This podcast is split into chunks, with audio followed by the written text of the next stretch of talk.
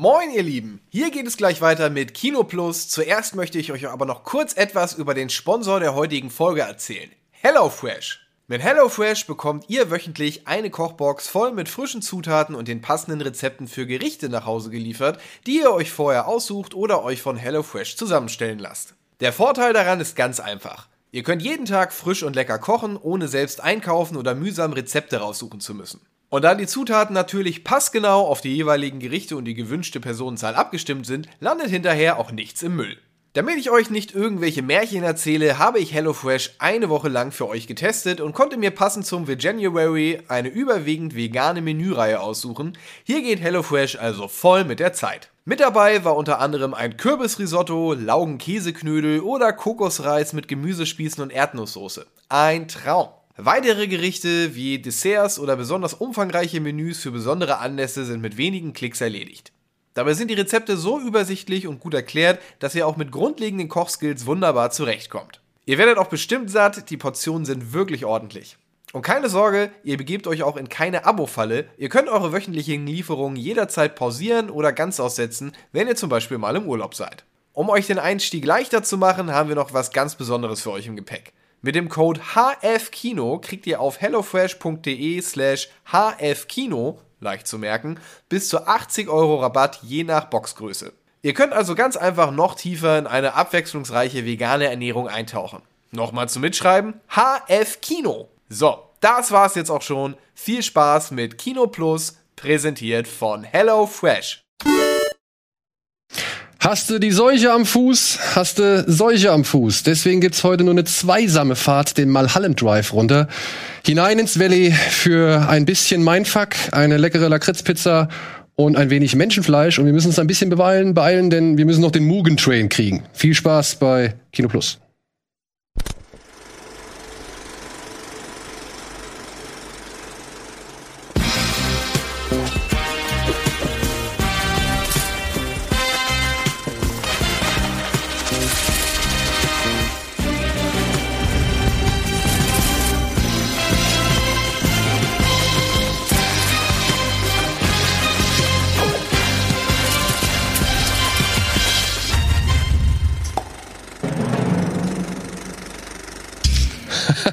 Ja, hier sind die beiden Prinzessinnen aus dem Tal der Winde. Hallo und herzlich willkommen zu einer etwas kürzeren und etwas äh, schmaleren Form von Kino Plus heute. Ja, aber trotzdem. Aber trotzdem mit starker Hi, Besetzung. Tino Hahn Ja. ist zu Gast. Hi. Und eigentlich sollte noch Silke zu Gast sein, denn wir wollten heute alle drei entspannt und freudig über Licorice Pizza reden, weil wir den alle drei gesehen haben und dann hatte ich mit meiner Frau noch ein paar andere Filme zusammen geguckt.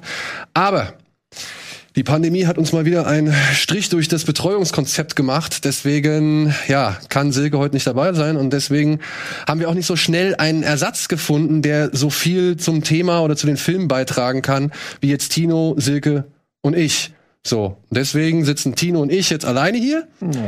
Und weil wir heute noch zwei Sachen aufzeichnen müssen, also weil wir heute noch ein neues Format produzieren müssen, das demnächst an den Start kommt, fällt das heute alles ein bisschen kürzer aus. Aber ich denke, Tino und ich kriegen auch problemlos Wir- zu zweit Wir kriegen so langweilig hin, dass es sich wie zwei Stunden anfühlt. genau. Die 90 Minuten werden euch wie zwei Stunden vorkommen.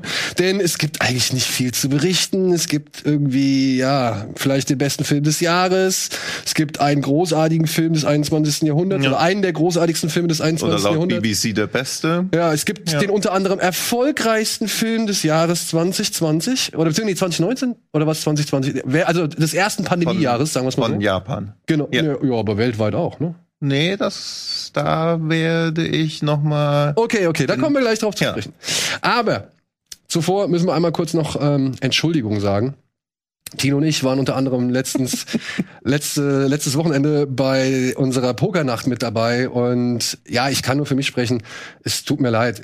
Wir haben uns nicht der Sendung entsprechend verhalten. Wir haben, waren unfokussiert. Wir haben bisschen andere Sachen nebenbei gemacht. Ich habe Fußball geguckt. Wir haben uns dann unter anderem noch Tickets für das Bühnenprogramm von Josef Hader geordert und bestellt. Und das passt nicht in den Abend rein, das wissen wir selbst. Äh, das tut uns leid. Ich kann ein paar Erklärungen eigentlich angeben. Ich möchte aber eigentlich gar nicht so viel Entschuldigung oder sonst irgendwas hier erzählen, sondern einfach nur sagen, das war falsch und wir wissen das. Und wir wollen auch ein bisschen Druck von den anderen Kollegen nehmen, die ja sehr in die Verantwortung gezogen worden sind, was sie nicht unbedingt müssen, denn das waren mit unsere Versäumnisse und dafür wollen wir uns hier an dieser Stelle nochmal entschuldigen. Also soll nicht wieder vorkommen. Ja, ich dachte halt auch, dass das eher so launig, als ob man mittendrin statt nur dabei wäre, aber eigentlich war es nur distracting. Also als ich danach nochmal reingehört habe, habe ich gemerkt, okay, Ja. das ist eher. Ich hatte auch nicht, ich hatte, ich muss ehrlich sagen, ich hatte nicht so auf dem, auf dem Schirm, dass wir so laut zu hören sind, beziehungsweise dass wir so präsent zu hören sind. Ja. Ich dachte, wir werden halt irgendwie dann nur hin und wieder mal hinzugeschaltet oder so. Dadurch, dass wir in diesem Spectator, Spectator Room sind. Das war nicht so, das wusste ich nicht. Deswegen, wie gesagt, äh, Entschuldigung für diejenigen, die sich davon doch sehr gestört gefühlt haben. Das soll nicht nochmal vorkommen. So, so aber was ist denn bei dir zuletzt vorgekommen? das Yellow Jackets Finale. Das Yellow Jackets was Finale. natürlich Bombe war. Oh, und ich bin immer noch nicht Ja. weiter, ey. Ich, ich, hab, ich hänge hinterher. Ich muss so viel noch hinterher. Aber ich habe halt versucht, so Altlasten aus dem letzten Jahr irgendwie abzuarbeiten. Äh, White Lotus, ähm, Vigil musste ich noch die letzte Folge Mhm. gucken und so Sachen. Oder was habe ich noch geguckt? Dopsig.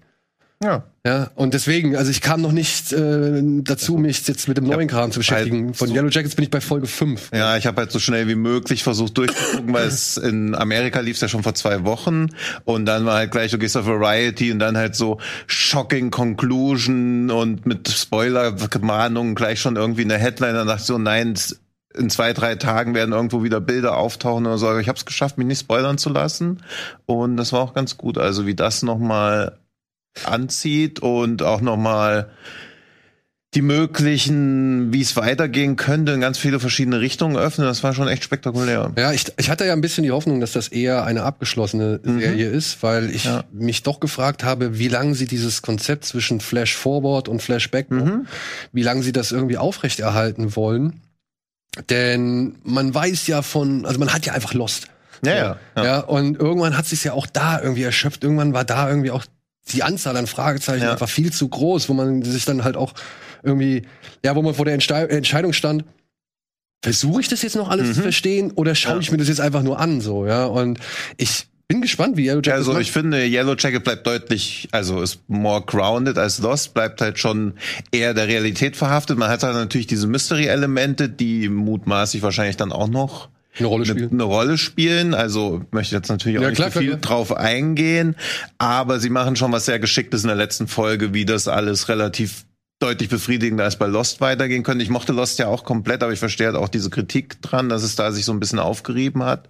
Aber ich mag auch diese Mischung zwischen ja, schon sehr so naturalistisch und dann auch diese kleineren Konflikte in der Jetztzeit, plus dann diese Flash-Backwards und du weißt ja auch quasi allein deshalb, dass du manche Leute ja gar nicht gesehen hast, bisher in der Gegenwart, dass die mutmaßlich tot sind oder eine andere Rolle spielen und damit kann man, glaube ich, noch lange irgendwas Ja, und, machen. und ich mag auch, also ich weiß ja nicht, wie es ausgespielt wird oder wie es weitergeht, aber ich mag auch diese Thriller-Handlung, die sich jetzt schon Ja. so langsam angedeutet hat, unter anderem mit den Figuren von Christina Ricci und, und Juliette Lewis. ja. Aber dann ja auch, äh, wie heißt sie, Mil Milski? Nee, äh, die Dame aus, aus Two and a Half Men. Ach so, ach, ich vergesse auch Ich ver den- vergesse leider ja. ihren Namen. Ich hab Also, ihren Namen, aber ja, Ja. du, äh, Rose halt. Ja. aber ähm, ja, diese Thriller-Handlung, die sich da so leicht andeutet Ja. in, am Anfang oder beziehungsweise in der ersten Hälfte der Staffel, die fand ich auch schon cool, wo ich mir gedacht habe, fuck, was will ich denn jetzt wissen? Also will ich jetzt wissen, wie es in der Vergangenheit weitergeht oder will ich wissen, wie es in der Gegenwart weitergeht? Und das muss man schon als Stärke irgendwie hervorheben, weil ich glaube, solche Serien haben halt immer das Problem, dass der eine Handlungsstrang immer irgendwie ein bisschen interessanter Ja. oder stärker ist als der andere. Und bei Yellow Jackets muss ich sagen, hier habe ich erstmals das Gefühl, dass man das doch echt versucht hat, auf Balance zu halten. Ja.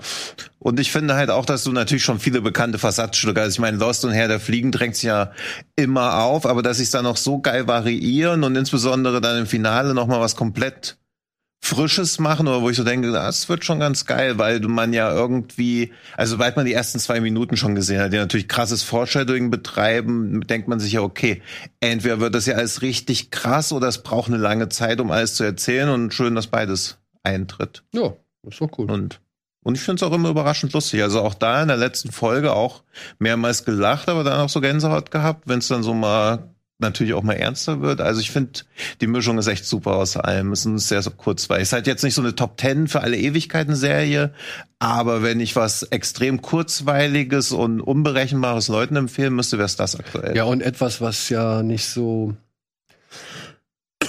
naja, also was ja schon ein bisschen so aus dem Nichts rauskommt. Ne? Also Ja. Du hast ja jetzt nicht irgendwie, weiß ich nicht, du hast ja jetzt nicht so irgendwie einen Background, auf den sie sich stützen können. Gar wie nicht, Zum Beispiel nee. in Cowboy Bebop, wie in Arcane, wie jetzt irgendwie, keine Ahnung, Ja. ja, Game of Thrones. Und ich hätte auch etwas, Plakat sieht halt cool aus mit dieser Schmeißfliege auf diesem Gesicht. Aber wäre nicht Karen Kusama irgendwie mitbeteiligt gewesen, hätte ich jetzt nicht reingeguckt. Also es wäre jetzt nicht so, dass ich so denke, boah, Juliette Lewis und Christina Ritchie spielen in irgendeiner Serie mit. Da Ja. würde ich jetzt nicht denken, wow, das ist mein Must-Have. Ich finde auch Kevin Kusamas, sag ich mal, ja, etwas spröde Handschrift, die tut der ersten Folge gerade richtig gut, Mhm. Ja. weil das dann schon eine gewisse, ja, Unbarmherzigkeit irgendwie vermittelt, äh, in der die, ja, die man halt irgendwie dann für die Figuren oder anhand der Figuren empfinden kann, weil das ist halt schon eine scheiß Situation Ja. da. Und wenn dann halt noch einer dabei ist, und ja, sorry, kleiner Mini-Spoiler der ersten Episode, wenn da noch einer dabei ist, der halt bei diesem Flugzeugabsturz da sein Bein auf wirklich äh, unschöne Ja. Art und Weise verliert und das halt auch Ja. wirklich ja so richtig abgeschubbert ist, so dann dann sind es die richtigen Mittel und, und, und Effekte und, und weiß ich nicht, Elemente, die mich dann halt schon auch wieder Ja. komplett äh, entweder zum einen begeistern oder halt auch richtig reinziehen. Ja, also ich, natürlich ist das Score-Level nicht so extrem Nein, hoch, aber nein, ich nein. musste, weiß nicht, wann ich letztes Mal so oft bei einer Serie weggeschaut habe. Also es sind immer sehr, naturalistische Brüche sind immer so ein bisschen mein Weakspot. Also diese, dieses eine Fußballknie Ja, ja, oder Schienbein, pfui Deibel. Und noch zwei Sachen, wo ich auch dachte, pff, das ist jetzt schon mit so einem gewissen Stolz der Special Effects Abteilung jetzt überlang ausgespielt, aber aber auch das, also alles eine gute Mixture. Also ich glaube, das kann wirklich jeder gucken. Es ist für niemanden zu großig, für niemanden zu hart, aber es ist dann schon für zart beseitete Charaktere gerade so diese gute Gratwanderung. Ja, also ich habe das einer Arbeitskollegin von mir empfohlen, die sehr viele Serien guckt und die auch echt offen gegenüber vielen ist, aber natürlich auch so ihre eigenen Vorlieben hat. Mhm. Und ja, äh, die, die, die meinte, äh, also die, der habe ich das empfohlen und sie hat gesagt, ey, danke für den Tipp. Ja. Ich habe direkt hier vier Folgen weggeballert, so, äh, ich finde das richtig gut. Ja. Also dementsprechend, und die ist nicht so auf, auf Härte oder so aus, Nö. also oder auf Horror. Dementsprechend ähm, Ja. äh, war das für mich auch ein Qualitätsmerkmal oder beziehungsweise eine schöne, eine schöne Bestätigung der Qualität. Ja, ja, eben. Also ich Dadurch, auch dass sie halt die, jemand ist, der halt eben nicht auf solche Sachen unbedingt steht und dann trotzdem Spaß daran hat. ja, noch kein negatives Feedback gehört. Also vielleicht mal so, ja, ich finde es ein bisschen zu altbacken, aber das verstehe ich nach so zwei, drei Folgen, dass man denkt, okay, was soll da noch passieren? Aber ich finde ab Folge fünf, auch um dich nochmal anzureizen, nimmt es nochmal deutlich Fahrt auf und wird auch deutlich intensiver. Ja, gut. Und- gut, gut, gut, gut, Ja. gut. Ja, Okay, Was was, hast ich du denn als letztes? also was ich, ich habe tatsächlich den neuen Film von, den wir letztens bei Tease Me äh, vorgestellt haben, äh, von Jacques Audiard schon gesehen. Ach so, okay. Den, äh, wo in Paris der Sonne, die Sonne aufgeht. Ich weiß allerdings nicht, ob ich über den schon reden darf. Deswegen, der kommt erst im April. Ich, ich Also, kann es nicht sagen. also weiß ich auch nicht. Ich glaube, der lief auch schon auf Festivals oder so, aber weiß ich auch nicht, ob Ja. er da. Deswegen würde ich da jetzt erst noch mal stillschweigen wahren und ansonsten habe ich sehr viel für die Sendung geguckt. Aber ein Film, den ich mir tatsächlich mal angeguckt habe, weil ich ihn noch nicht kannte und weil er mir per Twitter empfohlen worden ist, war Quiz Show Hm. von Robert Redford Mhm. Und mit Ra Ralph, Ralph, Ralph Ralph. Fiennes, Ralph Fiennes. Ralph Fiennes und John Turturro Mhm. und Shooter McAllister Mhm. und noch sehr vielen anderen Leuten. Äh, äh, hier äh, die Tochter von Paul Sorvino, Mira Sorvino, Mehrere, ja. genau. Und noch so ein paar anderen Leuten. Ja, und ich kenne diesen Film schon seit Ewigkeiten. Ich weiß, dass dieser, dass der Mhm. Film existiert. Ich habe auch letztens in diesem Buch, das Eddie mir geschenkt hat, äh, unser schönstes Jahr, glaube ich, heißt es, wo ein Vater seinem Sohn halt irgendwie jeden Tag drei Filme zeigt.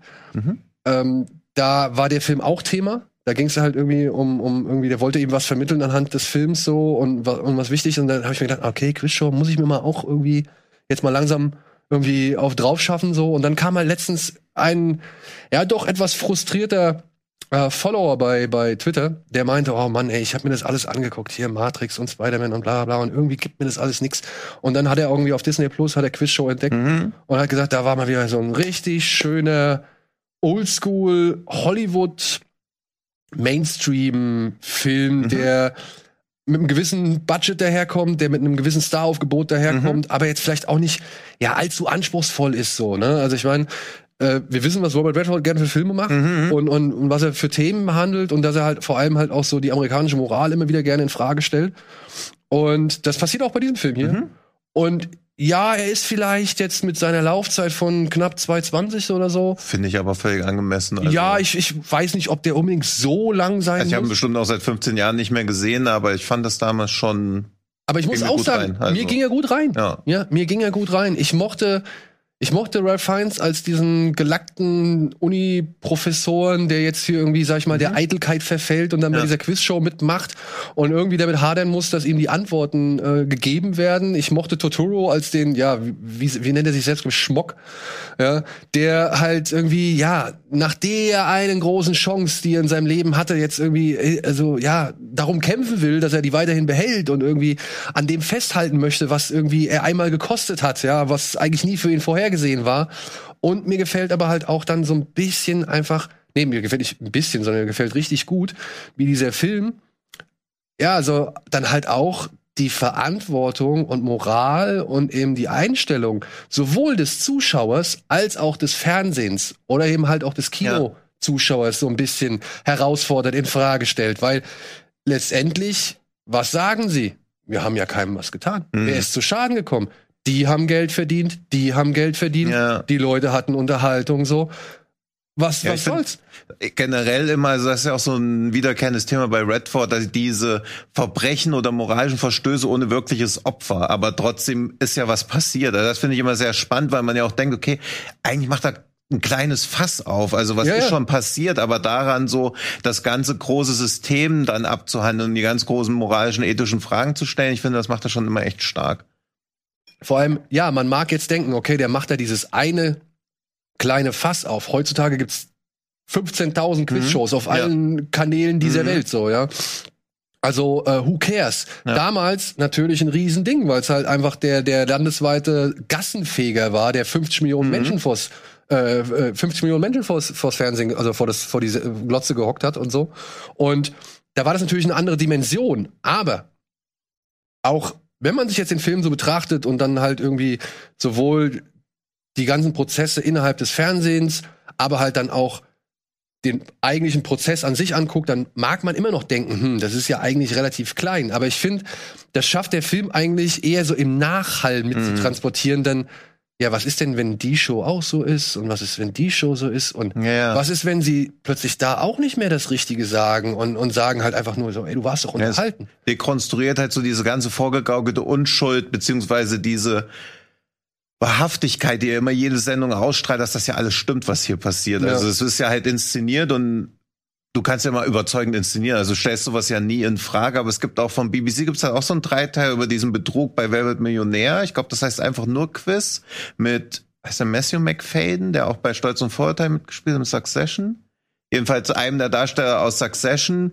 Und die haben so Anfang der 2000 oder erst Wer wird Millionär recht neu noch, war da auch so ein Betrug abgezogen und auch relativ erfolgreich, noch relativ organisiert, was halt auch schon der ganzen Show so diese Unschuld geraubt hat. Und da geht's auch darum, wie natürlich der Sender versucht, das alles so ein bisschen so unter den Teppich zu kehren und diese ganze Frage, wie viel stimmt, was ist alles inszeniert, weil ganz oft denkt man ja auch bei so Shows, ohne dass man es wirklich überprüfen kann, ist doch jetzt bestimmt gestellt oder so. Und dabei ist vielleicht die Person einfach nur überzeugend. Also, dass eine normale Person überzeugend reagiert, assoziiert bei uns ja oft so, ja, okay, ist ein Schauspieler. Ja, Das hat mir auch bei Bad Trip gehabt, dass man die ganze Zeit nicht dachte, nicht genau wusste, okay, sind das jetzt gute Passanten oder schlechte Schauspieler? Also man, und da, auch das ist ja halt so, dass man da gesagt bekommt, hey, das ist alles gestellt, aber dann im Abspann siehst du auch, wie sie Szenen mehrmals gedreht haben. ja, also, ja, mit und- mehreren Leuten halt. ja, genau. Und wie oft, also ab wann ist es keine Wirklichkeit mehr? Also wenn du was hundertmal wiederholst, bis du das Ergebnis bekommst, was du haben willst, ist das noch Realität. Oder authentisch. Oder aut- genau, authentisch. Authentisch Ja. trifft's besser. Und das weiß man bei den Quizshows ja auch nicht. Bloß, wenn dann noch richtiger Betrug dazukommt. Also ich finde, da hat er ein gutes zeitloses Moralstück gemacht, ohne dass der erhobene Zeigefinger jetzt einem die ganze Zeit so im Auge rum. Und Martin Scorsese als schwieriger Ja, Industrietyp so fand ich Ja. auch richtig gut. Fand ich richtig gut, wie er da einmal, wie er einmal so richtig fies angrinst, den Rob Morrow so. Er hat's mir gesagt. Ja, ja klar wusste ich so. Ja. Ja. Allein, oder wie er sagt, allein die Annahme, dass ich das nicht wüsste, finde ich schon unverschämt. Hm. Ja. ja, so ist so gut, so gut. Ja. und ja und traurigerweise, ne? Traurigerweise ist Quiz Show dann für mich ja schon auch wieder fast schon wieder so eine ausgestorbene Wollte ich auch gerade, gibt's so, nicht mehr. so eine ausgestorbene Also, Gattung an Film oder an Hollywood-Film so, ja. Also ich würde sagen, sowas wie Green Book, ob Mhm. man den jetzt mag oder nicht, der zählt für mich noch irgendwo mit da rein. Ja. So, ja. Also so leicht verdaulich, irgendwie so ein bisschen ja, also, auch. Green ne? Book ist halt ärgerlich, weil er erst jetzt entstanden ist. Also er ist halt zu spät mit diesem Thema in der Art und Weise der Aufbereitung. Aber das ist halt auch so klassisches Hollywood. Genau. Ja. Und ja, ja, so, so Ron Howard hat sehr viele von diesen Ja. gemacht. Dangerous Mind zum Beispiel, oder Beautiful Mind, Entschuldigung. Ja. Äh, solche Filme in der, in der Star- und Preiskategorie, die findest du kaum. Oder halt auch so zweistündiges Laberkino. Also bei Quizshow wird ja auch fast ausschließlich, also es gibt ja keine Action. Also es findet ja alles über Dialog Ja. quasi statt. Deswegen, aber das, sowas finde ich auch super spannend immer und auch sowas wie Good Night and Good Luck oder auch so Frost vs. Nixon. Also wo halt Firma. einfach nur die Firma, wo halt einfach nur, weil die Firma, den habe ich mit damals im Kino gesehen mit zehn oder so. Hey, war das langweilig. Alter, weil ich die ganze Zeit halt gedacht habe, okay, wann kommt denn die Firma? Also ich habe halt gar nicht gerafft, dass diese Mafia-Sache, die Firma, ich habe die Metapher überhaupt nicht verstanden. Ich saß so und dachte die ganze Zeit, Alter, das kann doch nicht sein.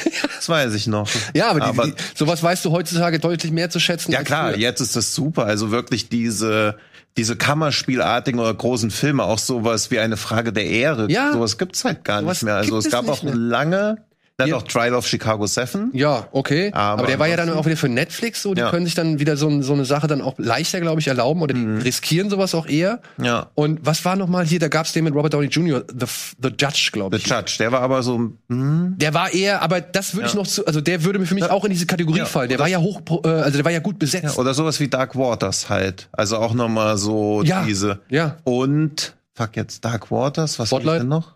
Ja, Spotlight, ach, diesen Bad, Bad Education habe ich neulich gesehen. Auch meistergültig, wie gut er inszeniert ist, wie er das alles so durchzieht. Dann geht's halt auch nur ein bisschen, eigentlich auch nur Peanuts, aber auch daran wird so dieses ganze amerikanische System, dieser Traum, diese diese Coen-artigen Charaktere, die so denken, ich brauche nicht viel, aber ich brauche mehr als das ich was ich jetzt habe und dadurch das ganze Leben zerstören und das alles relativ nicht zynisch, aber halt so beobachten und halt auch nie irgendwie mal wegblenden, wenn es unangenehm wird, und die Leute dann halt in ihrer ganzen Erbärmlichkeit, aber auch in ihrer Erhabenheit zu zeigen. Das war schon super stark und das gibt's echt sehr selten inzwischen nur noch. Ja, obwohl ein Spotlight würde ich da rausnehmen. Ich würde auch ein Blackwater, glaube ich, noch Hm. rausnehmen, weil, oder ein Dark, Darkwater. Darkwater. Die sind nämlich beide noch ein deutlich ein Tick ernster, düsterer. Die, die, die, Ja, die- okay, stimmt. Ja. Wenn da ein Gag ist, ist es eher so ein Lachen im Halse stecken bleiben, weil es wieder so ein absurdes Genau, Ding ist. die, die ja. würde ich noch auf eine andere Stufe heben. Ja. Also, weil sowas wie Quizshow ist ja schon etwas leicht verdaulicher, ist, glaube ich, auch für die breitere Masse gedacht. Ja, ich mal, ja. schon. Und, aber dann würde ich vielleicht, äh, wo wir jetzt bei Hugh Jackman sind mit Bad Education, würde ich noch diesen Forerunner, hieß der, glaube ich, wo er diesen. Genau, ja, sowas. Sowas, ja, den würde ich mir noch da Genau, reinzählen. ja. Äh, Das, das wäre aber, ja, das ist einer von, keine Ahnung, wie viele Filme, die im Jahr rauskommen und die nicht mehr so häufig gemacht werden. Das stimmt. Meiner Ansicht nach. So, wir machen eine kurze Unterbrechung. Nach diesem Spot geht's weiter mit ein paar Themen, die uns zuletzt beschäftigt haben.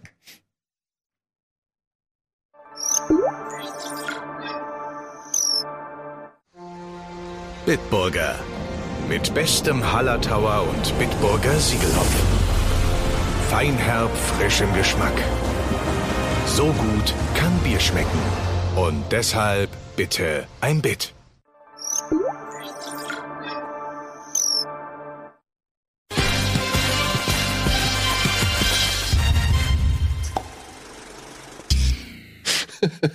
Hallo und herzlich willkommen zurück zu Kino Plus, zur aktuellen Ausgabe Kino Plus mit allein Tino und mir. Denn ja, aufgrund der Pandemie mussten wir leider ein bisschen umplanen, weshalb wir nur zu zweit hier sitzen. Und ich eben gerade mit Erschrecken feststellen musste, dass Tino nicht weiß, wer bei Lilo und Stitch tatsächlich Lilo oder eben Stitch ist.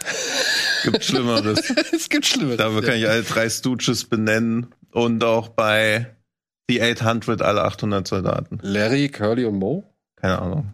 Ja, der gut, das war halt jetzt wieder hochgepokert. Nein, weil Eddie letztes Mal was mit den Three Stooges. Da habe ich auch zum ersten Mal seit zehn Jahren wieder dran gedacht. Aber stimmt, jetzt wo du die Namen sagst, ja, so heißen sie wohl. Ja, so heißen sie wohl. Ja. So. Und Peacock heißt der neue Streamingdienst, der jetzt gerade frisch gestartet ist. Ja. Ich habe nichts mitbekommen. Also ich, ich habe jetzt Das- mal eine Newsmitteilung Ja. gelesen, so, aber nur weil ich gezielt danach gesucht habe. Also, sie haben es auch einen Tag vor Launch erst quasi angekündigt. Ja. Also es geglückt geht, glaube ich, anders.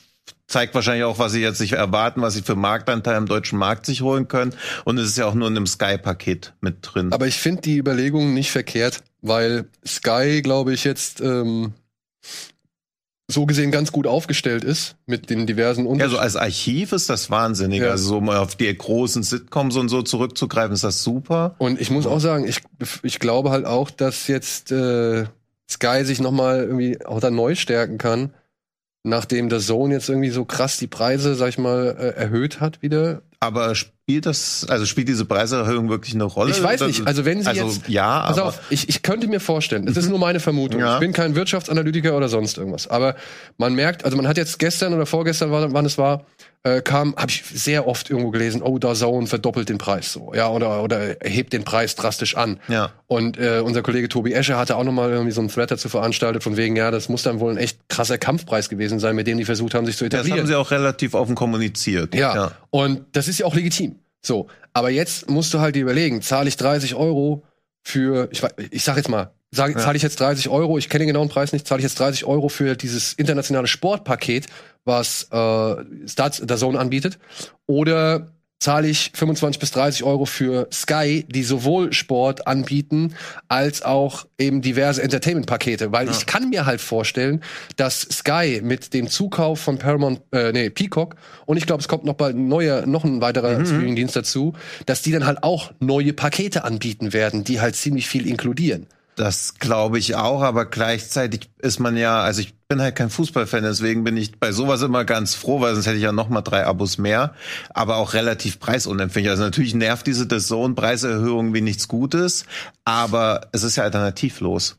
Also du musst ja trotzdem, wenn du alles sehen willst, musst du ja eigentlich Sky haben und das Und Zone, ja. Und deswegen denkt man wahrscheinlich, okay, jetzt Ja, aber auch. Den, äh, ne, also ich weiß nicht, ich sag mal so, ich glaube schon, ein großer Anteil an Familien ist für, ist, ist für einen großen Anteil Familien, wo dann halt alle Bedürfnisse befriedigt werden sollen, ist dann, glaube ich, sowas wie Sky halt einfach ähm, Das glaube ich auch. besser oder beziehungsweise ver also verlockender oder, oder, oder reizvoller als eben sowas wie nur der Zone, wo Ja. halt, keine Ahnung, der Sohn und der Vater vielleicht mal irgendwie verschiedene Sportarten sich anschauen können, aber dann der Rest der Familie nicht mehr so viel davon hat. Ich, ich weiß es nicht. Ich- Es sind einfach nur so Gedanken, die ich mir halt mache. Ja, ich habe auch drüber nachgedacht, weil ich glaube halt, was am ehesten passiert ist, halt, dass so gesagt wird, hey, wir können heute nicht in Laura's Stern gehen, weil wir haben ja schon The Zone.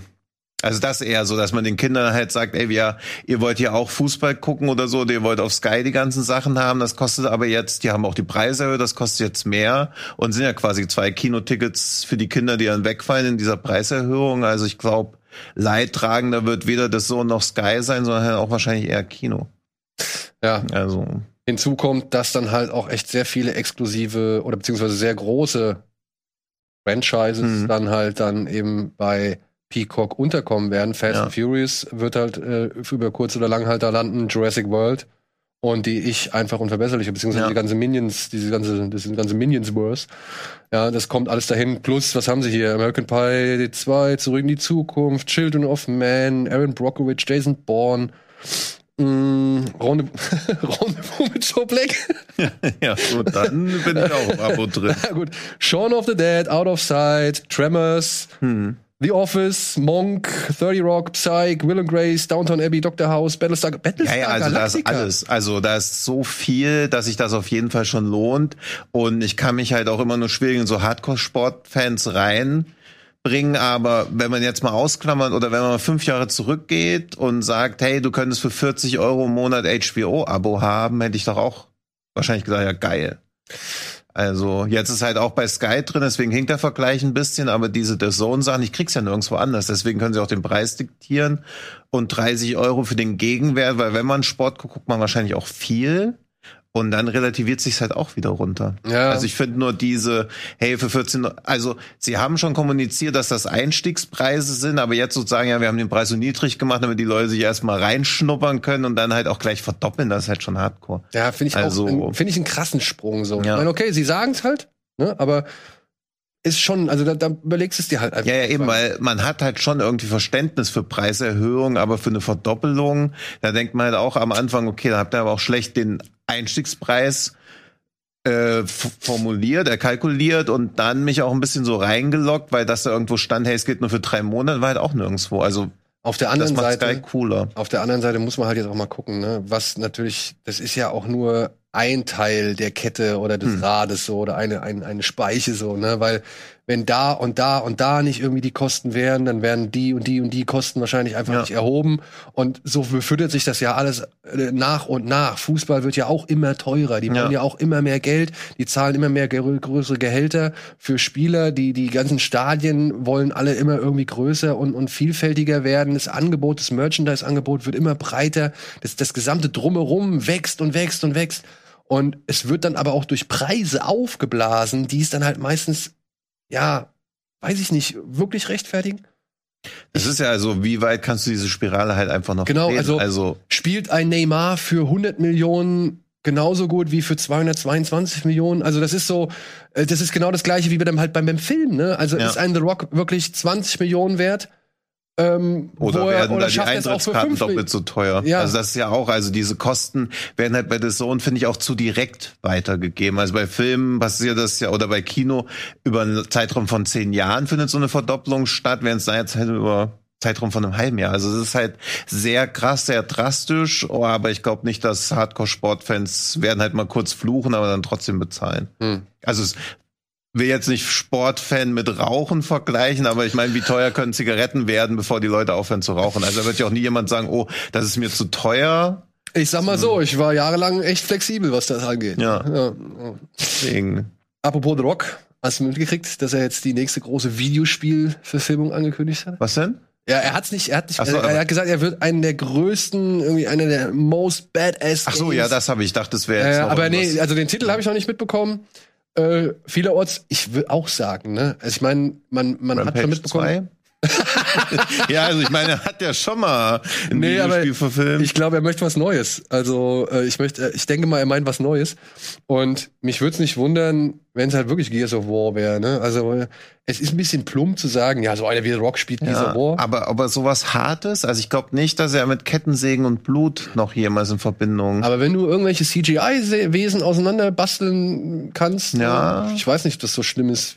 Weiß ich nicht. Also weil vielleicht wird es auch so eine runtergedampfte Variante werden, aber vielleicht ist es auch eher sowas, aber Badass und ja, eher, das passt schon. Zumal er ist halt wirklich prädestiniert für Ja. die Figuren aus Gears of War. Ja, Dass er irgendwie, also er zockt, glaube ich, sehr gerne Madden, hat er gesagt. Dass er das irgendwie verfilmen wird, klar, kann ja gut, das wäre ja so irgendwie, hey, an jedem verdammten Sonntag Teil 2. Also das, das glaube ich nicht. Also ein Sportspiel. Vor allem, er macht ja Ballers. Also ich meine, Ja. deswegen soll er das machen, so, ja. ja. Und ähm, also da hat er ja schon sein Sportthema so drin. Ja, ja. Und ja, ich. Ja, ich finde, also Gears of War Verfilmung wäre ich dabei, Army of Two auch. Also so alles, was so diese Tech-Team-Sache hat, was ich auch super gern Kane sehen würde. Lynch. Kane Lynch wollte ich auch gerade sagen. Das wäre natürlich mega geil, aber das wird das sich keiner Das wagen. Aber nee, aber Gears of War wäre schon. Ja, oder er geht halt wirklich hin und sagt halt irgendwie Battlefield Bad Company oder so, weil da ist er Ja, relativ frei und flexibel, das- was er machen kann. Ne? Das kann schon sein, aber ich glaube, Battlefield ist als Franchise so tot, wenn Ja. sie da noch einen Kinofilm dazu machen. Ich glaube nicht, dass das. Ey, ich, ich hoffe halt nur, es wird nicht Fortnite. Ja. Obwohl die Fusion aus also- The Rock und Fortnite wäre, glaube ich, ähm, weiß ich nicht, das, das würde wieder neue Vul Das- Geldvulkane existieren. Ja, ja, also, das, also interessant wäre es schon. Ich wäre auch nicht per se gegen eine Fortnite-Verfilmung, aber es hat halt wenig Story. Also dafür kannst du halt so Ja, Gears of War hat jetzt auch nicht, aber Gears of War hat eine Handlung wenigstens. Also, ja. Aber Hatte Rampage eine gute Story? oh, ja. es, geht, es gehen Städte kaputt bei Tageslicht, das reicht mir immer. ja, gell? Häuser werden geboxt. Das Ja, eben, also das reicht mir. Wenn was kaputt geht, bin ich immer dabei. nee, aber bei Gears of War waren ja auch schon ein paar von den Trailern so mega geil. Also das hat ja viel Ja. filmische Ey, Elemente und, und äh, einfach. ob er jetzt Dom oder Marcus oder was, Ja, er passt halt einfach egal. perfekt in jeden Charakter fast da rein. Ja. Es kann auch denn- alle Gegner spielen. Ja, Ja, genau. Er ist die Blaupause für alle. Ja, wie heißt alles. Oder wie hieß das genau? Wie hieß das? Killzone. Ja. Aber Killzone war, glaube ich, nicht so ein, so ein Riesen. Ich glaube, das war aber das sind alles so US-zentriert. Also Gears of War ist ja auch eher so ein US-Franchise in Deutschland, dadurch, dass die ersten Teile auch nicht erschienen sind. Killzone lief schon ganz gut, aber ist halt auch. Neben Gears of War ist, Ja, äh, ist so auch ein Exklusiv. Bruder, ne? Ja. ja. ja. Aber apropos exklusiv, ähm, Und ich meine, man kennt, also hast du jetzt einen Killzone-Charakter. Also Killzone habe ich Nee. jetzt so eine ganz abstrakte Vorstellung in meinem Kopf. Nein. Bei Gears of War habe ich halt direkt Marcus mit der ja, ja, ja, ja. Chainsaw Gun. Dom, Ja. Ja, ähm, exklusiv. Ja? Hast du mitbekommen, was mit dem neuen, jetzt wären wir wieder bei Ron Howard, was mit dem neuen Ron Howard-Film passieren soll? Weißt du, was Ron Howard als nächstes macht? 13 Leben. Hast du schon in einer anderen Form gesehen? Erinnere dich zurück. Wo geht es um 13 Leben? Nicht Sameti? Dieses, wo sie, dieses russische Roulette? Nein. Okay, gut. Wo geht's um 13 Leben? Ich sag mal so, es sind zwölf junge und ein älteres Leben, um das es dann da geht. Jesus? ja, ich sehe schon, wie du mir so ein, so ein ganz den Du hast- Du zuspielst. hast, du hast die äh, thailändische oder indonesische Version davon schon Ach, gesehen. Dings, May the Gods Will oder As the Gods Will, ich weiß jetzt auch gar nicht, wie er hieß. Ähm, Nein. as long as the Gods. 13 Leben ist die nächste Verfilmung dieses The Rescue-Themas. Ach, Ja? ach, okay, dann habe ich das doch gelesen, aber Ron Howard nicht zugeordnet Ja. gehabt. Ron Howard hat äh, dieses Drama der zwölf Fußballkinder und ihrem äh, und mit ihrem die mit ihrem Trainer in einer Höhle in Thailand, der Tam Luang Höhle in Thailand überflutet wurden, also beziehungsweise die waren in dieser Höhle drin. Es kamen monsumartige Regenfälle, die Höhle wurde unter Wasser gesetzt und sie kamen nicht mehr raus, weil das halt so verschiedene zehn Kilometer lange Tunnelsysteme sind, die alle Höhen und Tiefen durchlaufen und die waren da halt eingeschlossen für mehrere Tage. Und das wurde bereits schon einmal verfilmt als real, also als, als Als nicht so guter. Wie hieß der nochmal? Weiß ich auch leider gar nicht Okay. mehr. Also ich habe den nur bei so einem Online-Festival gesehen und dann auch gedacht, ja, okay, das ist kitschig. Und dann gibt es eine, und dann können wir, kann ich wirklich wärmstens empfehlen, auf Disney Plus eine Dokumentation. Habe ich auch inzwischen geguckt. The Rescue. Also wirklich eine fantastische Dokumentation über eben diesen Vorfall. Er wird rekonstruiert und keine Panik, falls jetzt Leute denken, kommt auch Elon Musk zu Wort oder ist der da auch irgendwie Thema? Nein, den haben sie komplett rausgelassen. So viel kann man sagen. Alles andere, was sie dafür gemacht haben, was sie dafür rekonstruiert haben, was sie dafür, sag ich mal, an auf Originalaufnahmen zusammentragen und so weiter, ist meiner Ansicht nach eine der stärksten Dokus, die ich seit langem gesehen habe. Ich saß da wirklich die letzte halbe Stunde Ja. irgendwie und war sowas von angespannt und sowas von dann auch am Ende. Ich war wirklich, ich war derartig erleichtert, obwohl ich das nur am Bildschirm verfolgt habe und Ja. das auch zwei Jahre später oder drei Jahre, ja. Ähm, ja, also ganz großartiges Ding meiner Ansicht nach und dazu hat jetzt halt auch Ron Howard einen Film gemacht, unter anderem mit Viggo Mortensen, Joel Edgerton und Colin Farrell. Und der sollte eigentlich schon irgendwo um Ostern rum Mhm. sollte der kommen. Und den haben sie jetzt zurückgezogen und haben gesagt, nee, das ist zu schade, wenn der da irgendwie Anfang des Jahres äh, vor Hm, sich hin dümpelt okay. und verendet. Ja. Deswegen haben sie ihn jetzt erstmal aufs Ende des Jahres gepackt und ja, zeigen ihn jetzt passend zur Award Season, beziehungsweise zur Award Vorlauf, so im November. Ja, das, das kann Ron Howard ja immer ganz gut, diese Oscar-Bait-Dinger. Ja, aber ich sag mal so, wenn er es einigermaßen vernünftig macht und wenn er das irgendwie auch, und ich denke mal, Ron Howard nimmt sich schon Mühe, Ja, das wird um diese Höhlen und alles so irgendwie auch glaubhaft in Szene zu setzen. Mhm. Und auch, was man so an, anhand erst der Testscreening so gehört hat, soll das einfach auch echt gut sein. So. Und soll vor allem deutlich mehr Ron Howard sein als zum Beispiel Hillbilly Elegy oder so, Ja, okay, der, der von allen ja echt abgeschlafft wird. Ich habe ihn noch nicht gesehen. Ich, was er die letzten zehn Jahre macht, verstehe ich halt eh nicht. Also, also ich meine, er hat ja eh schon alles erreicht, alles gewonnen, deswegen kann er jetzt komplett frei treten, aber dann irgend sowas wie The Bay machen, den ich ja auch echt gut fand, also einer der besten von Footage-Horrorfilme. Dann also dieses Hillbilly, wo man halt denkt, was zur Hölle ist hier passiert? Also. Ich habe nicht gesehen, ich kann es nicht sagen. ja, aber, so Aber- würde ich mir so, also so fühlt sich an wie so einer von diesen Tyler Perry Filmen. also die ja auch immer so, so, wo man so denkt, das kann ja nicht dein Ernst sein, dass das alles so abgeschmackte, klischeehafte Charaktere sind. Okay. Ja, also. Apropos kann ich dein Ernst sein? Und da haben wir jetzt auch eine Oh, oh. schöne Überleitung zu dann eben auch gleich dem Kinostart. Du hast es ja, glaube ich, auch bei uns gepostet. Ja. Es ist jetzt bekannt geworden, dass die Firma Tencent dem Film Fight Club ein neues Ende verpasst hat. ja. Denn in China, wo Tencent halt hauptansässig ist und eben den Film per Streamingdienst anbietet, ist es halt nicht so gern gesehen, wenn am Ende die Bösewichte gewinnen. Und deswegen wurde das Ende von Fight Club äh, geändert und man bekommt nur eine Texttafel zu sehen. Haben wir diese Texttafel zufällig irgendwie hier vorliegen? Da. Hier wird unter anderem gesagt, dass Tyler, der Hauptcharakter des Fight Clubs, dass der äh, die Polizei darüber informiert hat, was alles geplant war und die Polizei deswegen alle Bombenanschläge erfolgreich verhindern konnte. okay, kann man machen. Darüber hinaus wird aber auch noch gesagt, dass Tyler in eine Anstalt gekommen ist und dann dort im Jahre 2012 freigekommen ist, nachdem er geheilt war. Also nachdem er wieder ein, ja, Ja. produktives Mitglied der Gesellschaft geworden Mhm. ist. Und ja, das findet man vielleicht jetzt skurril, das findet man vielleicht witzig, das findet man vielleicht empörend, weil es natürlich den kompletten Film ad Ja. absurdum führt. Und noch nicht mal auf das eigentliche Ende des Romans einzahlt, weil im Roman von Chuck Palahniuk explodiert die Bombe auch nicht. Da äh, passiert ein technischer Fehler und die Bombe Mhm. geht nicht hoch. Und Tyler landet am Ende im Krankenhaus und wird dann aber von Leuten gepflegt, die ihm halt suggerieren, dass das Projekt Chaos noch nicht beendet ist. Also, dass das Projekt Chaos noch weiterläuft. Hm. Was insofern auch ein schönes, mieses Ja. Ende ist.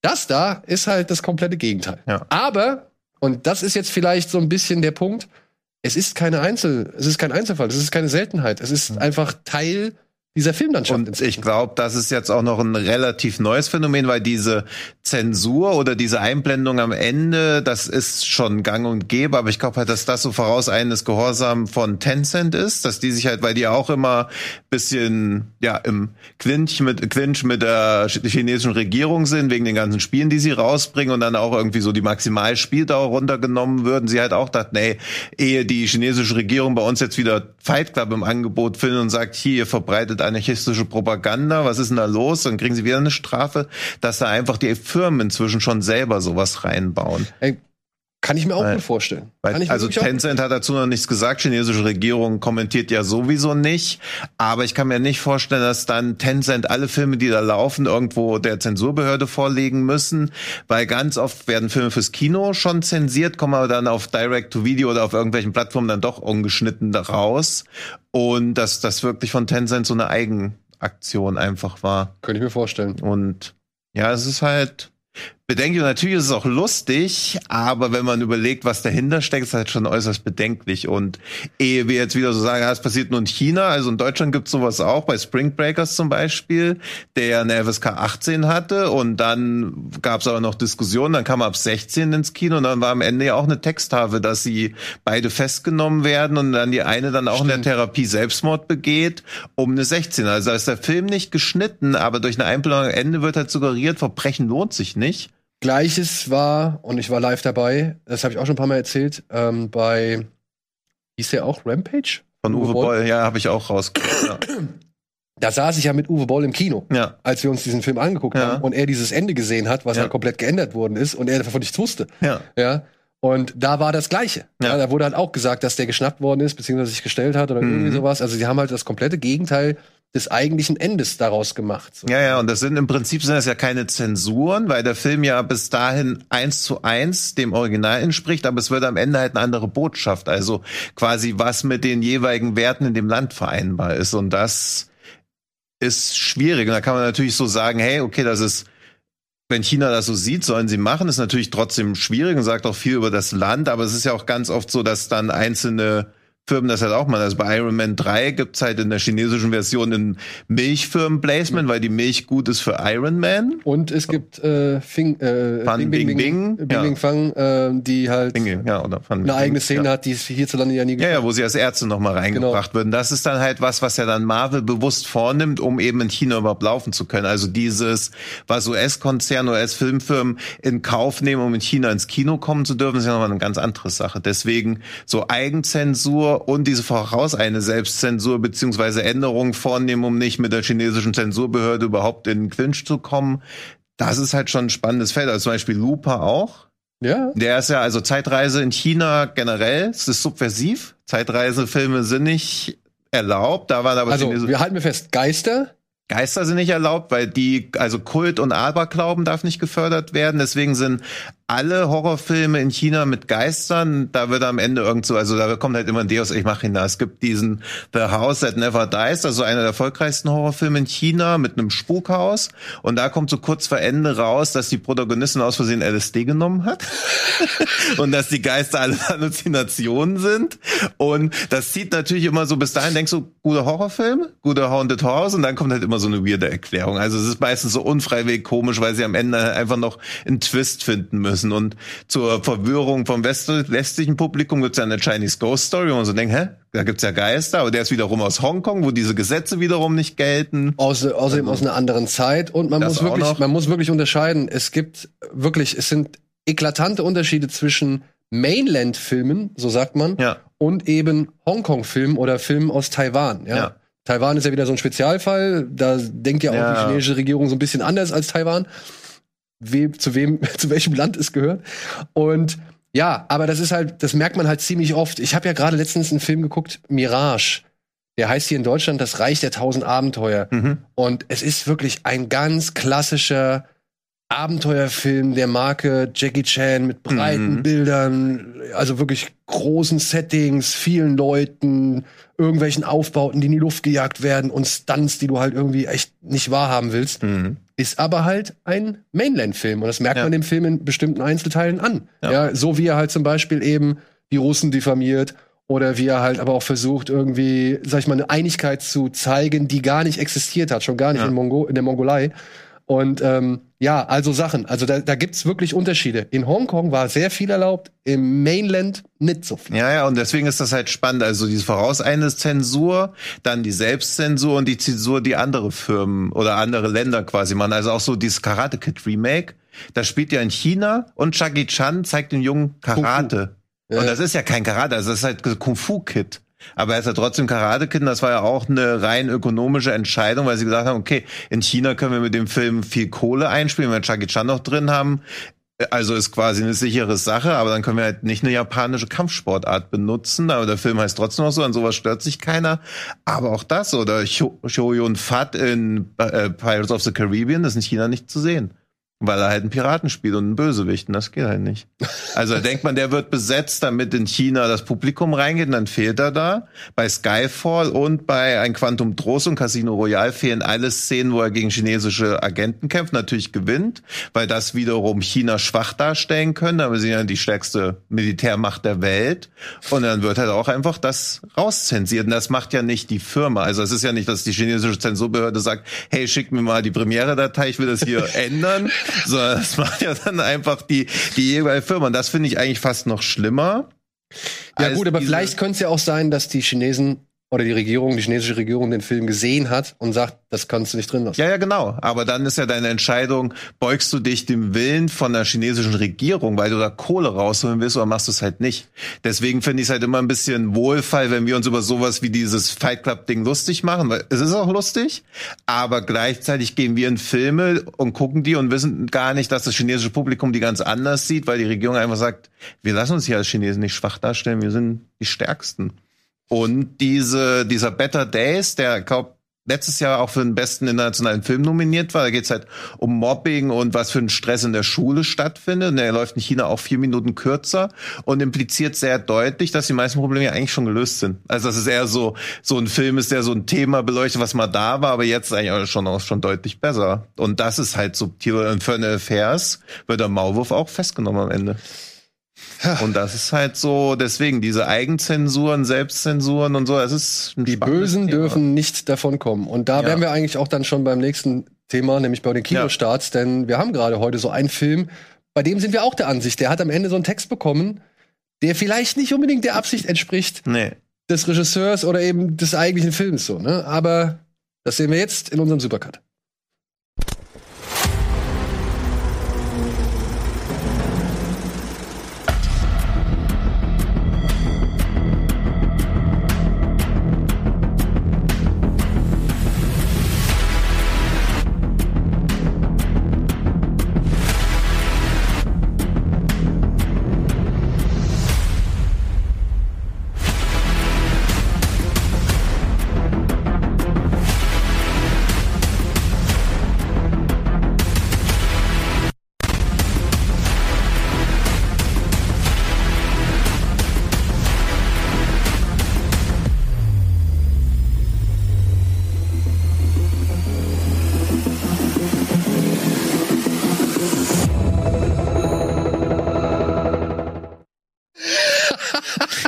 Scheiße, wie erkläre ich das jetzt? Gutes Vorstellung. Ja, aber dann, dann, gut, pass auf, dann haken wir das doch schon mal schnell ab. Denn ich würde jetzt mal ganz unkonventionell ganz unkonventionell, würde ich mal kurz die Mediathekentipps als erstes äh, abhaken, weil über die wird man uns beide sowieso noch hören, äh, reden hören. Deswegen würde ich die ganz schnell mal kurz abhaken wollen. Das sind unsere Mediathekentipps für diese Woche. Unter anderem habe ich das jetzt bewusst direkt als erstes genannt äh, oder machen wir direkt die Mediathekentipps als erstes. Wenn die Gondeln Trauer tragen, ist jetzt gerade noch auf Arte erhältlich, aber nur noch heute. Das heißt, wenn ihr jetzt die Sendung bis hierhin verfolgt habt, macht Pause und wenn ihr Bock auf den Ja. Film habt, guckt euch den Film an. Ab morgen wird er nicht mehr bei Arte erhältlich Ja, sein. und macht dann gleich mit Zombie 2 auch am besten weiter. Ja, genau. Und dann könnt ihr gleich mit Zombie Ja. 2 weitermachen. Äh, Das zweite, das letzte Kapitel, ja, ist irgendwie komisch, weil danach kamen noch ein paar Filme von George R. Romero, Ja, die halt eben einfach auch darauf einzahlen, dass das alles vorher passiert ist und die die Geschichte halt einfach weiterspinnen und nicht abgeschlossen haben. Aber na gut, das Ja, ist der aber du deutsche. denkst ja auch nicht, dass nach Halloween ends, Halloween ends. Also von daher, damals wusste man es halt noch nicht besser. Also auch die Fortsetzung des Originals. Ja, die Fortsetzung des Originals. Aber was lustig ist oder was schön ist, auf Arte ist jetzt ab heute Zombie 2 oder Day of the Dead ungeschnitten zu sehen. Ja, und Mhm. schön restauriert, muss man auch Ja. mal sagen, in der neuen HD, in der neuen Abtastung, da sieht das Blut umso glitschiger aus. Es geht eigentlich, es ist eine Fortsetzung von Dawn of the Dead. äh, es geht um eine Gruppe von Menschen, bestehend aus Wissenschaftlern, normalen Zivilpersonen und Militär, die in einer unter unterirdischen Einrichtungsanlage versuchen, diesen Zombie-Virus, der Mhm. Ja. die Erde überrannt hat, zu entschlüsseln. Und George R. Romero zeigt jetzt halt einfach, wie genau das dazu führt, dass der Mensch halt einfach nicht überleben wird, Ja. Nicht überleben kann, weil sein Ego, seine Emotionen, seine, weiß ich nicht, Machtfantasien und sonst irgendwas immer im Weg stehen werden. Und Wissenschaft auch irgendwann den Faden verliert und die einzigen Gelackmeierten sind die Leute, die dazwischen stehen. Fand da halt auch, also damals war es halt noch so erfrischend unverbraucht, dass quasi der Mensch das größte Problem ist, aber es wurde halt nicht auf so eine zu abstrakte Ebene gehoben, Ja. wie bei den ganzen Filmen, wo du so, die so Monster heißen und du denkst so, oh, am Ende gibt's kein Monster, sondern der Mensch ist die wahre Bestie, wo man immer schon denkt, oh nein, das wird hier alles zu low. Also es gibt auch schon echt viel Zombie-Action. Ich erinnere mich auch mehr an den aus Kindheitstagen als an Dawn of the Dead. Ja. Also der hat mich schon mehr schockiert. Also Tom irgendwie. Savini, können wir noch mal hinzufügen, hat hier wirklich eine sensationelle Effektarbeit geleistet. Ja. Hier sind ein paar echt coole Momente drin, wo man sich halt fragt, what the fuck? Gut gemacht. Ja. Jo, gut gemacht ist auch der nächste Film, der nicht mehr ganz so lange bei Arte erhältlich ist, aber momentan auch noch und den ihr euch mal anschauen solltet. Und ich habe auch genau verstanden, warum Arte den jetzt noch mal reingenommen hat. Er heißt Rabbit, Überfall der teuflischen Bestien. Ist ein Nicht bisschen Rabbit, der brüllende Tod? ja, das ist halt nicht. Rabbit, der brüllende Tod, ist eigentlich der erste deutsche Verleihtitel. Ja. Irgendwann gab es noch mal diesen Überfall der teuflischen Bestien und es ist eigentlich alles Quatsch. Er heißt eigentlich im Original nur Rabbit. Ja. Das ist der zweite Film von David Cronenberg und handelt von einer jungen Frau, die einen Motorradunfall hat und das in der Nähe einer Schönheitsklinik. Und weil der Arzt sagt, oh, sie ist so schwer verletzt, wir können sie nicht mehr ins Krankenhaus fahren, wir behandeln sie jetzt hier bei uns wird sie mit einer neuen Form der Hauttransplantation operiert. Was dazu führt, dass ihr irgendwann hier unter der Achsel so ein komischer Parasit rauswächst, der halt Leute infiziert und abzapft. Und ja, daraus äh, entwickelt Cronenberg eine erste Form des Body Horrors, der mit wirklich viel Metatext daherkommt, unter anderem, weil die Hauptdarstellerin eine ehemalige Pornodarstellerin ist, beziehungsweise, dass die erste Haupt, also die erste Nicht-Porno-Rolle, Hauptrolle dieser Dame, äh, dieser Pornodarstellerin ist, ähm, die gespielt wird von, ich habe ihren Namen jetzt wieder vergessen, Ich kann leider auch nicht helfen. äh, Marilyn Chambers. Hm. Marilyn Chambers. Ja, und hinzu kommt dann sowas wie eine Impfung. Und da war ich dann schon, da musste ich ein bisschen lachen, weil ich mir gedacht habe, ja gut, jetzt weiß ich auch, warum der Film jetzt ausgerechnet gerade Ja, ja, neu stimmt. Also es wird. gibt schon halbwegs einen Anlass dazu. aktuellen Bezug. Aber man muss sagen, Kronberg schon damals, Ja, ja, also damals es wirkt halt alles noch ein bisschen rougher und ein bisschen ja, dreckiger und so. Aber aus auch dem Film aber irgendwie auch eher zum Vorteil, weil das war schon so räudig halt Ja, ja, es irgendwie war so- alles, ja. war so ein bisschen räudig und trotzdem auch ein echt fieser Schluss, ja, der dann tatsächlich auch noch darauf einzahlt, was mit der echten Marilyn Chambers im späteren Leben passiert ist. Ja, wollen wir nicht zu viel verraten, guckt ihn euch an, ist auf jeden Fall sehenswert, genauso wie Entschuldigung, mich macht fertig, dass bei Zombie 2 das letzte Kapitel, das letzte Kapitel nicht zentriert ist.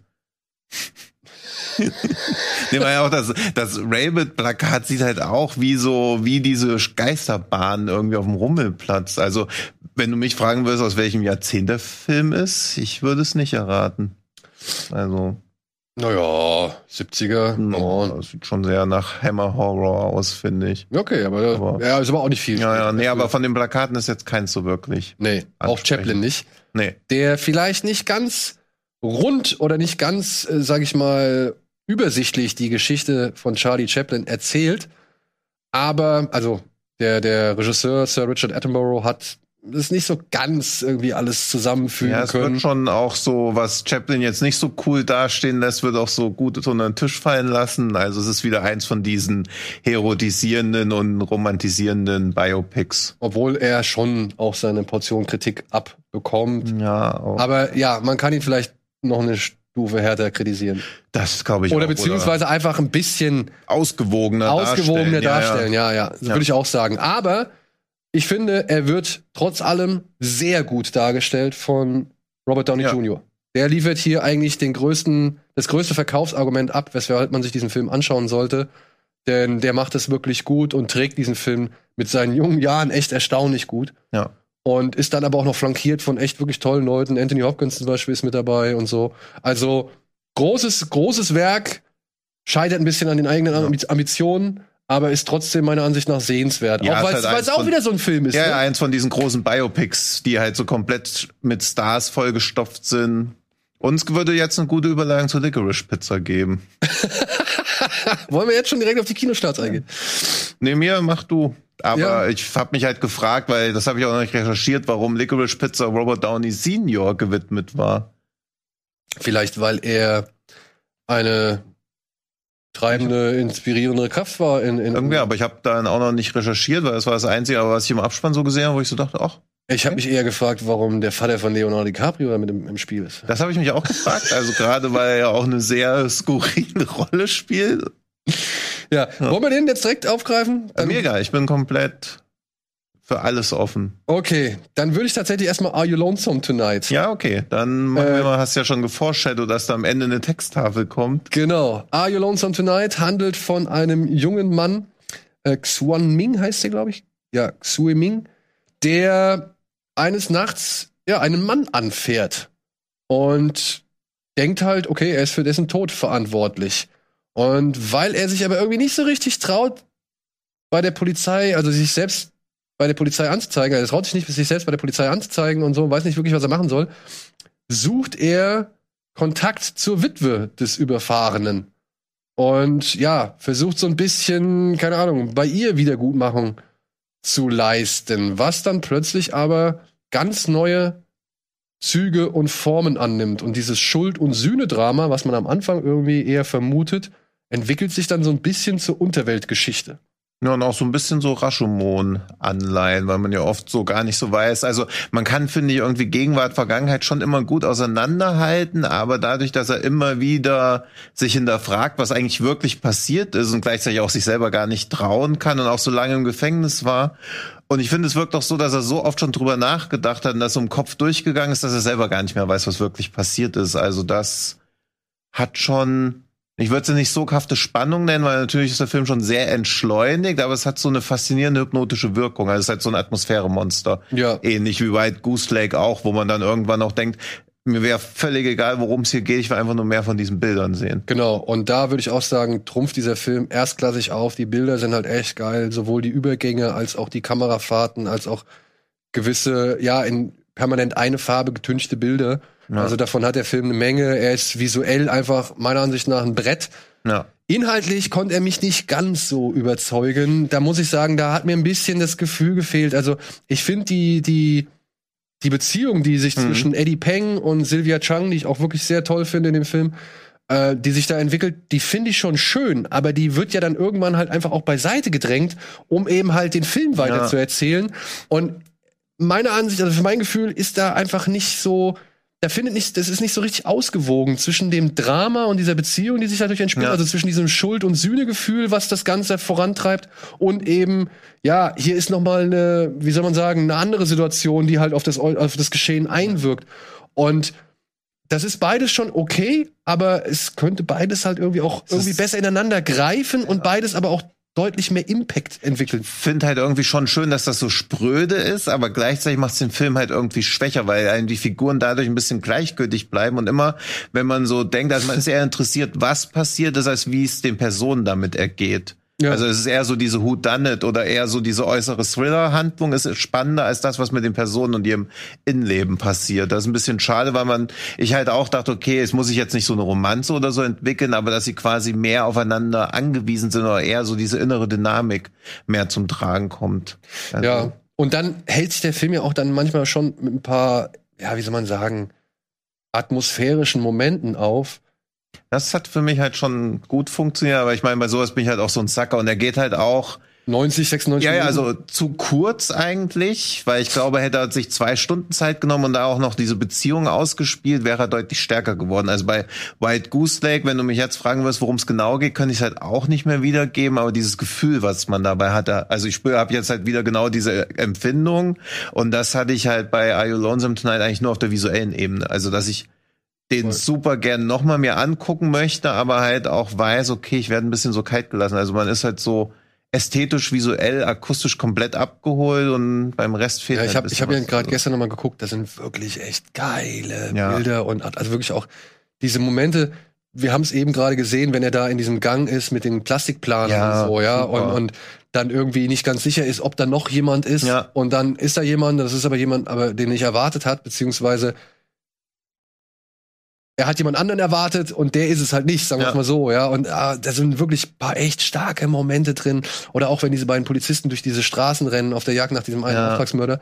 Das ist auch cool so. Also visuell, inszenatorisch, Ja. echt geiler Film. Ja, und aber ich finde, er hätte halt mehr auf diese Mystery-Ebene. Selbst wenn er am Ende dann, selbst wenn er am Ende fünf Minuten durch Straßen gelaufen wäre und dann sich selbst erwischt hätte und dann so merkt, ach, ich war es doch die ganze Zeit. Also selbst wenn es auf sowas relativ Plattes hinausgelaufen wäre, das hätte mir halt besser gefallen, als dann doch so ein menschliches Drama noch draus zu machen. Ja. Gerade weil er ja auch diese eben, was du sagst mit dem Plastikplan, wo er jemand anderen war, das hat ja immer so Mystery-Elemente, ohne dass es wirklich bedrohlich ist, aber halt so diese Suche nach sich selbst oder nach was auch immer wirklich Vergebung. passiert ist, Vergebung.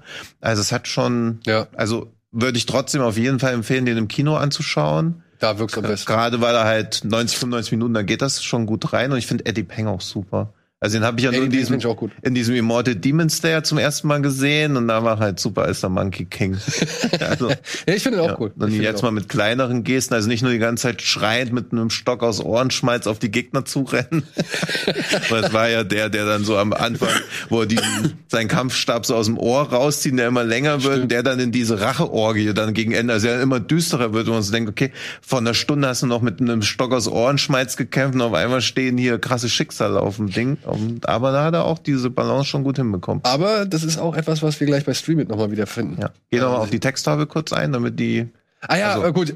Am Ende, wie gesagt, gibt es auch eine Texttafel, die auch wieder versucht, so irgendwie alles in ja, politisch korrekte Ja, ja. Bahnen zu, zu lenken, wo ich mir Mhm. denke, also wo ich mir wirklich jetzt ernsthaft gedacht habe, nee, das, das kann nicht die Aussage des Regisseurs gewesen sein. Das, Ist das, es, oder die Absicht gewesen sein. Also ich habe auch diesen Caught in Time jetzt gesehen, was so ein bisschen wie Heat aus China ist und wo am Ende auch steht, ja dadurch, dass die Waffengesetze in China ja so streng sind, passiert sowas eigentlich nicht mehr. Und dann denkst du so, schwer bewaffnete Banden, die Banken überfallen wollen, die werden immer einen Weg finden. Waffengesetze dienen ja eher dafür, dass ein Fünfjähriger nicht aus Versehen einen Siebenjährigen erschießt, weil er eine Waffe zu Hause gefunden hat. Also zu sagen, dass streng be- hochbewaffnete Banden dann nicht mehr existieren, ist ja ein totaler Quatsch. Ja. Und die chinesische Polizei hat die zum sichersten Land der Welt gemacht. Steht dann auch noch mal. Süße. Also, wo man auch so denkt, diese Texttafel ergibt sich in keiner Weise aus dem vorhergehenden Film. Ja, das könnte man jetzt auch zu dem nächsten Film sagen, den wir äh, dank einer Wiederaufführung jetzt sehen können. Mhm. Ein ganz, ganz wundervoller Film. Er heißt Mulholland Drive von David Lynch, der jetzt am 1. Februar und nur für den 1. Mhm. Februar wieder aufgeführt wird. Ja, er handelt von einer jungen Frau namens Betty, die kommt nach LA und träumt von der großen Schauspielerkarriere. Sie darf bei ihrer Tante in der Bude wohnen, die gerade beruflich unterwegs ist. Und in dieser Bude befindet sich dann doch tatsächlich eine Frau, die weder weiß, wie sie heißt, noch woher sie kommt oder was sonst noch in ihrem Leben passiert ist. Wir aber wissen, dass diese Frau am Anfang des Films versucht worden ist, umzubringen, was aber gescheitert ist anhand eines Autounfalls. Und deswegen hat sie sich in dieser Wohnung versteckt. Und jetzt versuchen nun Betty und Rita herauszufinden, was es mit Ritas Vergangenheit auf sich hat, beziehungsweise wer Rita eigentlich wirklich ist.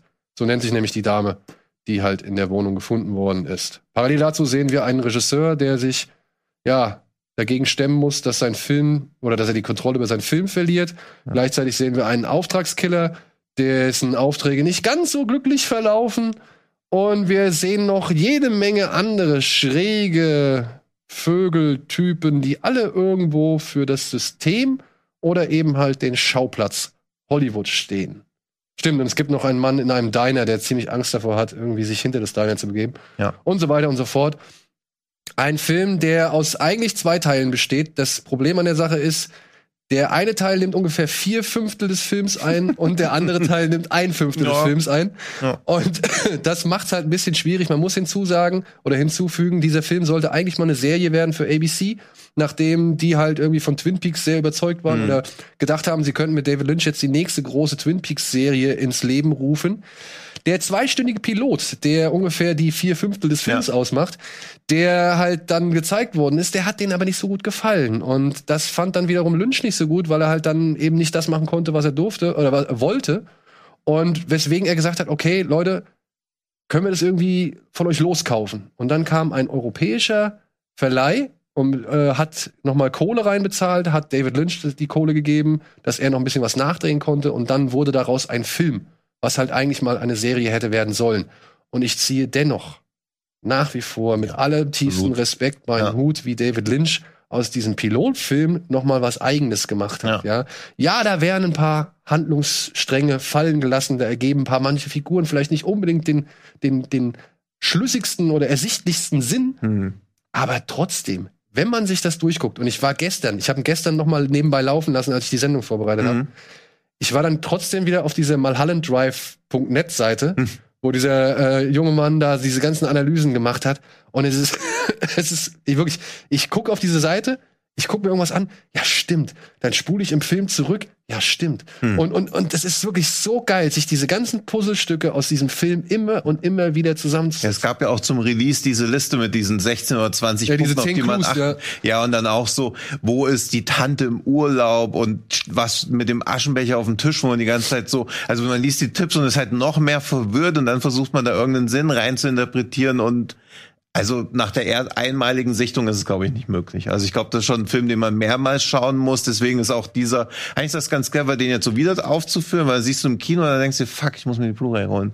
Also das ist schon ganz gut, weil man den auch so, eigentlich sofort danach nochmal sich anschauen will. Ja, und das ist das Erstaunliche, mal, mal bei Lynch-Filmen finde ich immer. Also die haben nicht so dieses hä, raff ich nicht, ach, mir egal, ja. sondern hä, raff ich nicht, okay, nochmal. Ja. So, ja, also das ist bei mir so. Also bei mir zündet der Mann oder hat der Mann immer wirklich Man kann sich halt irgendwie so erarbeiten, also ja. das ist so, oder, oder ergucken, erschließen. Also es ist nicht so, dass du so, wie bei vielen Mindfucks, wo du so denkst, ja, okay, das versucht jetzt über die Atmosphäre mich einfach irgendwie ja so ein Mindfuck hinzulegen, aber das kann ich mir auch nicht entschlüsseln, weil es halt einfach keinen Gesetzen folgt oder auch sowas wie Primer der ja auch nur auf einer intellektuellen Ebene diesen Mindfuck abzieht, während Lynch ja auf beiden Ebenen packt. Also er schafft es ja auch einen emotional reinzuziehen und das ist ja schon. Und wo, wo du am Anfang noch ja. denkst, das ist so eine klassische, ja, who done it, wir müssen irgendwie rausfinden, was ja. passiert ist, Geschichte so.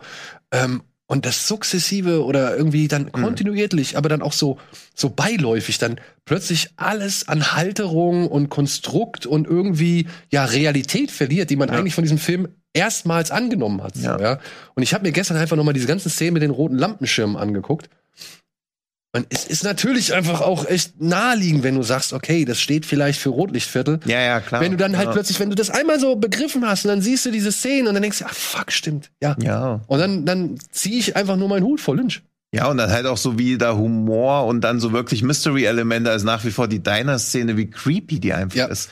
Die Diner-Szene mhm. übrigens, äh, falls jemand diese Szene sich nochmal anschauen möchte, und äh, der Mann, der da quasi diese Diner-Szene so berühmt gemacht hat, ist tatsächlich derjenige, der unter anderem jetzt The Nun war mhm. oder der, wie hieß der bei Conjuring, dieser äh, Belek? Scrooged Man?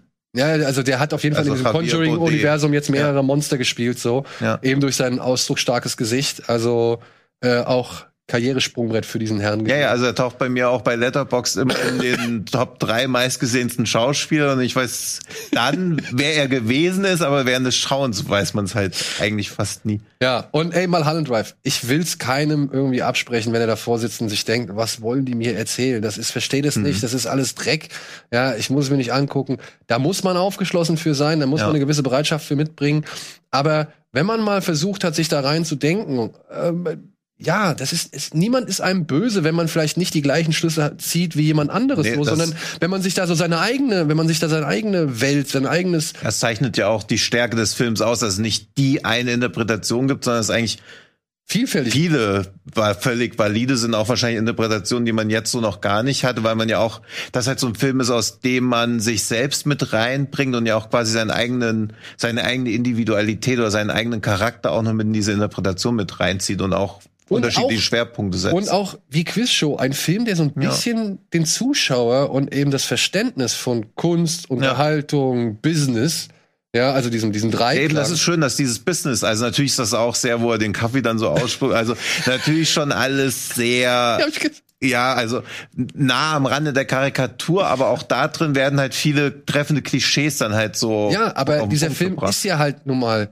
auch zum Teil eine Hommage an das alte Ja, ja. Hollywood Ja. und auch vor allem, und das ist vielleicht auch nochmal wichtig fürs Verständnis, eine große Hommage an äh, Boulevard der Dämmerung Ja. von Billy Wilder, weil David Lynch ein riesen Fan, davon- Fan davon ist. So, ja. Ja. Und Also- halt auch im Prinzip so eine Nummernrevue oder halt auch so eine Abhandlung einzelner Szenen, die aber trotzdem so einen übergeordneten Bogen haben, wie auch Licorice Pizza. Womit wir dann, also mal Holland Drive Ja. von uns volle Empfehlung. Ich finde schön, dass der Film nochmal jetzt erhältlich oder sichtbar ist. Ja. Äh, und ich freue mich drauf. Ich hoffe, ich kann es auch schaffen am Dienstag. Ja, ich hoffe auch. Also Gott sei Dank läuft er in Berlin sowohl, also ich habe den noch nie im Original gesehen, Mhm. weil der zu einer Zeit ins Kino kam, wo man halt noch gar keinen, also gar keine Originalfassung oder selten gucken konnte. Und deswegen bin ich gespannt. Also wird jetzt mein erstes Mal eine Originalfassung. Ja. Und Deswegen dann, bin ich umso froher, dass ich ihn halt schon kenne. ja, Also, und dann, und dann halt Lorando. ja, Ja. schon allein wegen dem Soundtrack natürlich. Also allein für diese Szene. Ja. Diese Szene auf einer schönen großen Anlage, Rebecca Del Rio mit ihrer wundervollen Stimme einmal richtig schön laut singen hören. ja. Und ah, ey.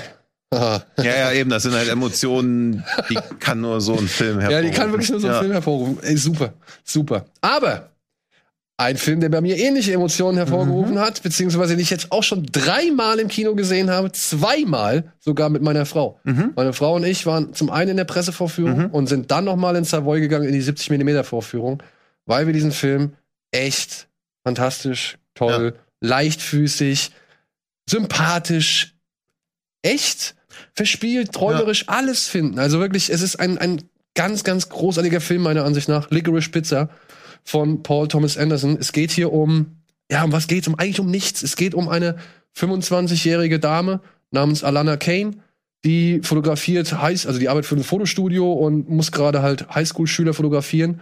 Und dabei lernt sie halt ja, Valentine, wie heißt er mit Vornamen? Gary? Gary. Gary. Dabei lernt sie halt Gary kennen. Gary hat sich auf Anhieb in diese 25-Jährige verliebt. Problem ist, er ist 15. Und diese beiden entwickeln trotz allem irgendwie eine Art, ja, Freundschaft, Beziehung, Freundschaftsbeziehung, irgendwas dazwischen.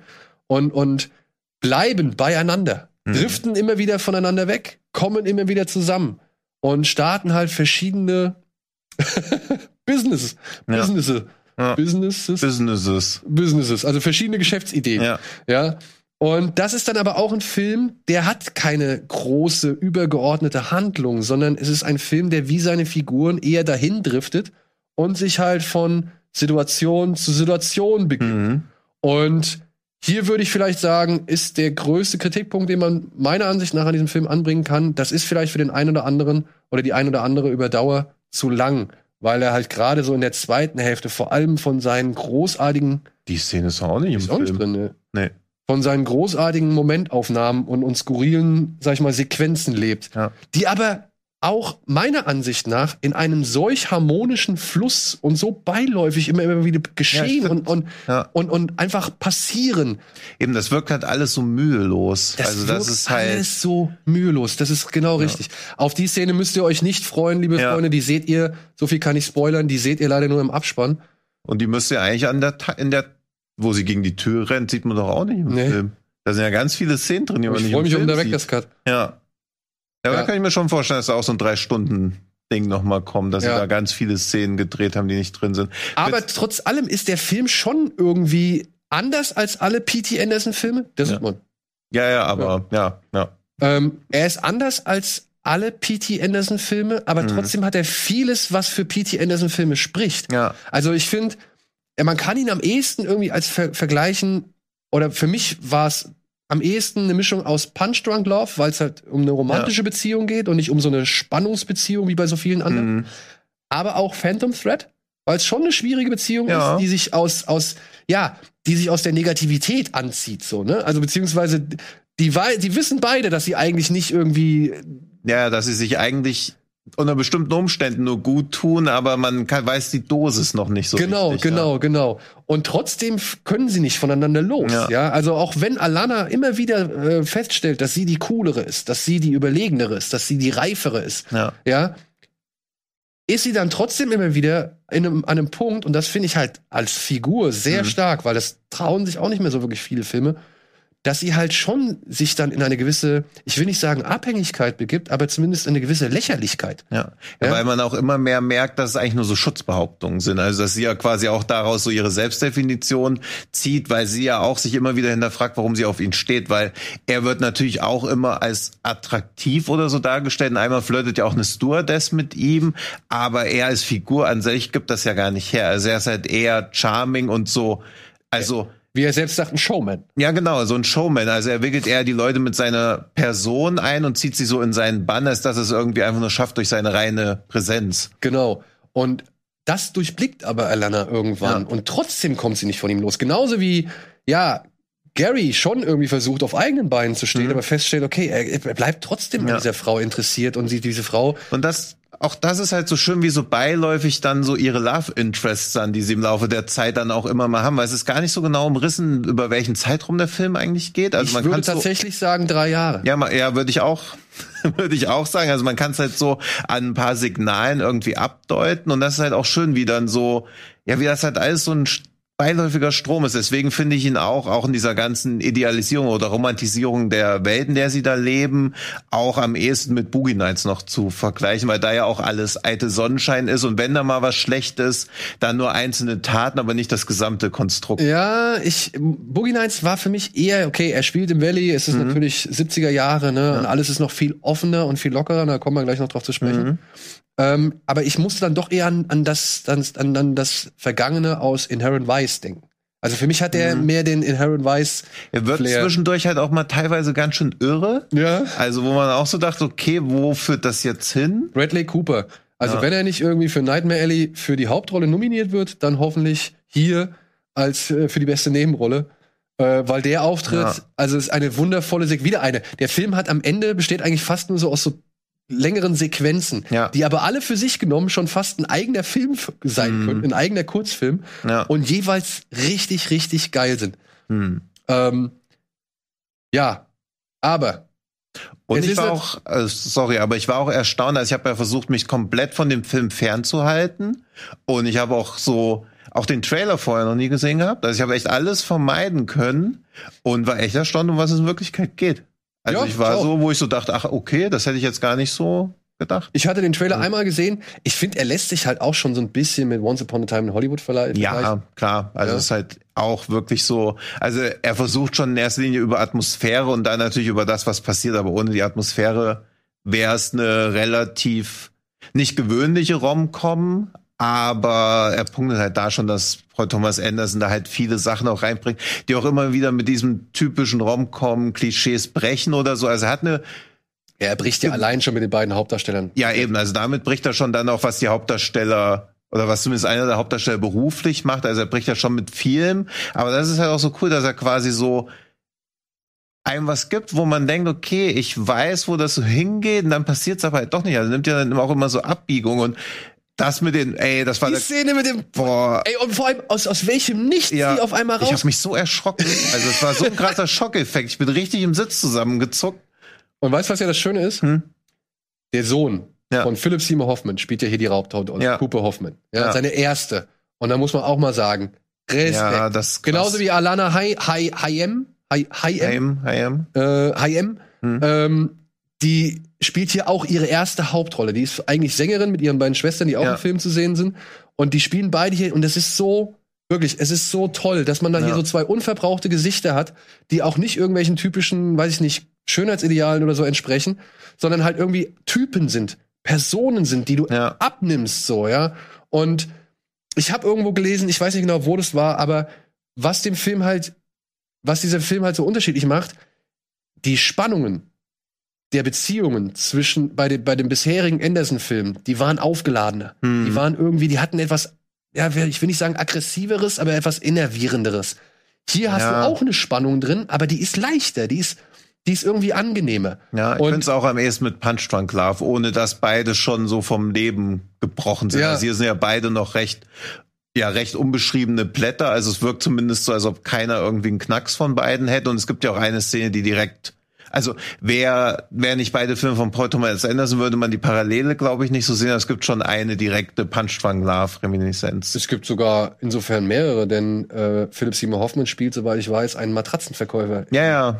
Das, ja, da dachte ich auch so, dass dieses Matratzending scheint Paul Thomas Anderson irgendwie sehr zu fesseln. Ja, und nur zur Erklärung, sie verkaufen hier irgendwann mal Wasserbetten, ja. Also Ja. deswegen, äh, der Sohn tritt in die Fußstapfen des Mir ist auch Vaters. beim Film gucken aufgefallen, ich habe noch nie in einem Wasserbett geschlafen. Also irgendwie sind Wasserbetten irgendwann wieder out. Wir hatten sie mal für gewisse Drehs, aber ansonsten war es auch. Ja, hat Emma alles ruiniert. Und ja, vielleicht jetzt noch einmal das große Thema, äh, den, der Elefant im Raum. Es geht hier um eine Beziehung zwischen einer 25-Jährigen und einem 15-Jährigen, die zum Teil dann halt auch Schutzperson oder Aufsichtsperson des 15-Jährigen ist.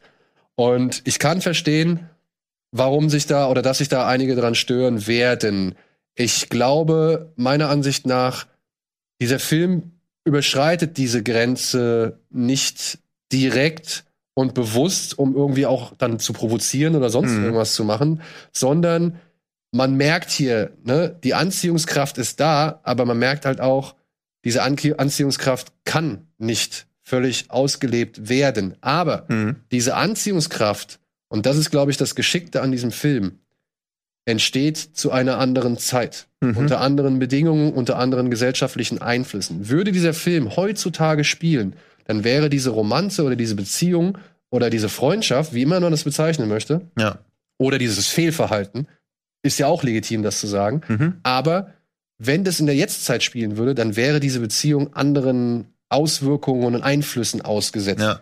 Die kannst du heutzutage wahrscheinlich nicht mehr, das kannst du heutzutage, also diesen Film könntest du nicht in die Jetztzeit einfach Nee, problemlos verfrachten. Selbe Challenge, die auch Call Me By Your Name hatte, der genauso eine Altersdifferenz hat, plus findet da ja noch sexueller Kontakt unter dem Einfluss von Alkohol statt, den du ja genauso auch wahrnehmen kannst. Aber die Filme wollen ja was ganz anderes zeigen als irgendwie ein missbräuchliches Verhalten oder irgendwie, uh, da ist jetzt so ein Altersunterschied dazwischen, ganz schön edgy oder so. Das spielt ja eigentlich gar keine Rolle. Ich finde, ähm, äh, Licorice Pizza thematisiert schon erstaunlich häufig, aber es wird ja auch immer wieder klar gemacht, dass auch da, wo sie seine Aufsichtsperson ist, dass das für sie eher so ein Workaround ist, damit sie beide nach New York können. Also das ist ja nicht Und so, sie profitiert ja davon. Ja, ja. Und das, das finde ich auch das Schöne an Alana Hayems Darstellung. Hm. Die schafft's halt wirklich zu verdeutlichen, dass sie natürlich denkt, was will der 15-jährige Ja, Engel ja. von mir so? Aber gleichzeitig, und da, und das finde ich das Schöne, das macht diesen Film dann meiner Ansicht nach so angenehm menschlich. Hm. Jeder mag gerne bewundert oder, oder äh, mag es, Ja. wenn sich jemand für einen interessiert und, und, und wenn jemand irgendwie eine Faszination für Mhm. für, für, für, für mich ausdrückt oder sowas. Oder wenn jemand irgendwie sagt, ey, dass er einen toll findet, dann fühlt man, also wenn man sich interessant oder von jemandem ja äh, gewertschätzt fühlt, Mhm. Dann, dann ist man natürlich neugierig. Dann ist man Ja. natürlich irgendwie so ein, auf eine gewisse Art und Weise fasziniert. Dann, dann möchte man natürlich mehr von diesem Interesse des anderen irgendwie abbekommen, weil das schmeichelt einem ja. Man fühlt sich ja gut. Und das schafft der Film meiner Ansicht nach richtig schön zu transportieren, dass diese Figur nicht dumm ist, aber halt trotzdem auch nur ein Mensch und halt auch irgendwie es genießt, gemocht oder geliebt Ja, ja, passiert- oder bewundert zu werden. Und es passiert ja auch nie was, wo man zu heutiger Zeit oder zu damaligen Zeit sagen würde, oh, hier wird jetzt aber eine Grenze überschritten und gleichzeitig sind halt Altersregeln da, das sind Gesetze und Gleichzeitig wirkt Gary aber auch deutlich reifer. Also dieses, wo, wo man die ganze Zeit am Anfang denkt man ja, okay, sie lügen sich jetzt beide irgendwie was vor, wo er erzählt, was er in Wirklichkeit neben der Schule macht, denkt man ja, okay, jetzt labert er halt einfach nur, wo sie dann sagt, wie alt sie ist, denke ich so, okay, sie labert auch nur, aber das scheint ja dann beides irgendwie dann doch zu stimmen und wo sie merken, okay, wir begegnen uns hier auf Augenhöhe, wir sind halt nur vom Alter irgendwie auseinander und auch das ist natürlich die oberste Maxime, dass das berücksichtigt werden muss, aber es wird ja aus meiner Sicht auch nie überschritten. Ja. Ich kann verstehen, wenn sich Leute daran stören Ja. werden und sagen, das ist irgendwie etwas, damit komme ich nicht klar. Ja, vollkommen verständlich. Ich finde aber, der Film bietet genug an, um diese ja, Bedenken irgendwie auszumerzen oder beiseite zu schieben, sondern halt dann einfach und genau das halt zu machen, was diese Figuren machen, einfach sich treiben zu lassen von der Zeit, von den Schwingungen, von den Umständen, von der ja, Wirtschaft, von der Politik, alles was auf die so einwirkt im Laufe des Films, auch Sexismus, das wird auch thematisiert. Man bekommt Ja, und auch ziemlich deutlich und auch diese Beiläufigkeit, mit der es passiert, das war schon Ja. fast schockierend, wo man so denkt, okay, jetzt wird diese Heiterkeit berechtigterweise durch sowas unterbrochen. Denkt, Ja, aber dann gleichzeitig gibt's auch wirklich sehr, sehr witzige Szenen. Ja. Und dazu zählt eigentlich fast jede Sekunde mit Bradley Cooper. Ja. Und auch so dieser Alltagsrassismus. Also es wird mit der Zeit schon sehr klar abgerechnet. Also natürlich wird es ja auch wieder genau wie bei Boogie Nights auch so romantisiert und ideologisiert, dass man so denkt, boah, da hätte ich auch gern gelebt, aber gleichzeitig sind immer so Es schwingt immer so unter. immer so unter, immer unter- so mit, was da alles schiefgelaufen ist und was sich seitdem geändert hat.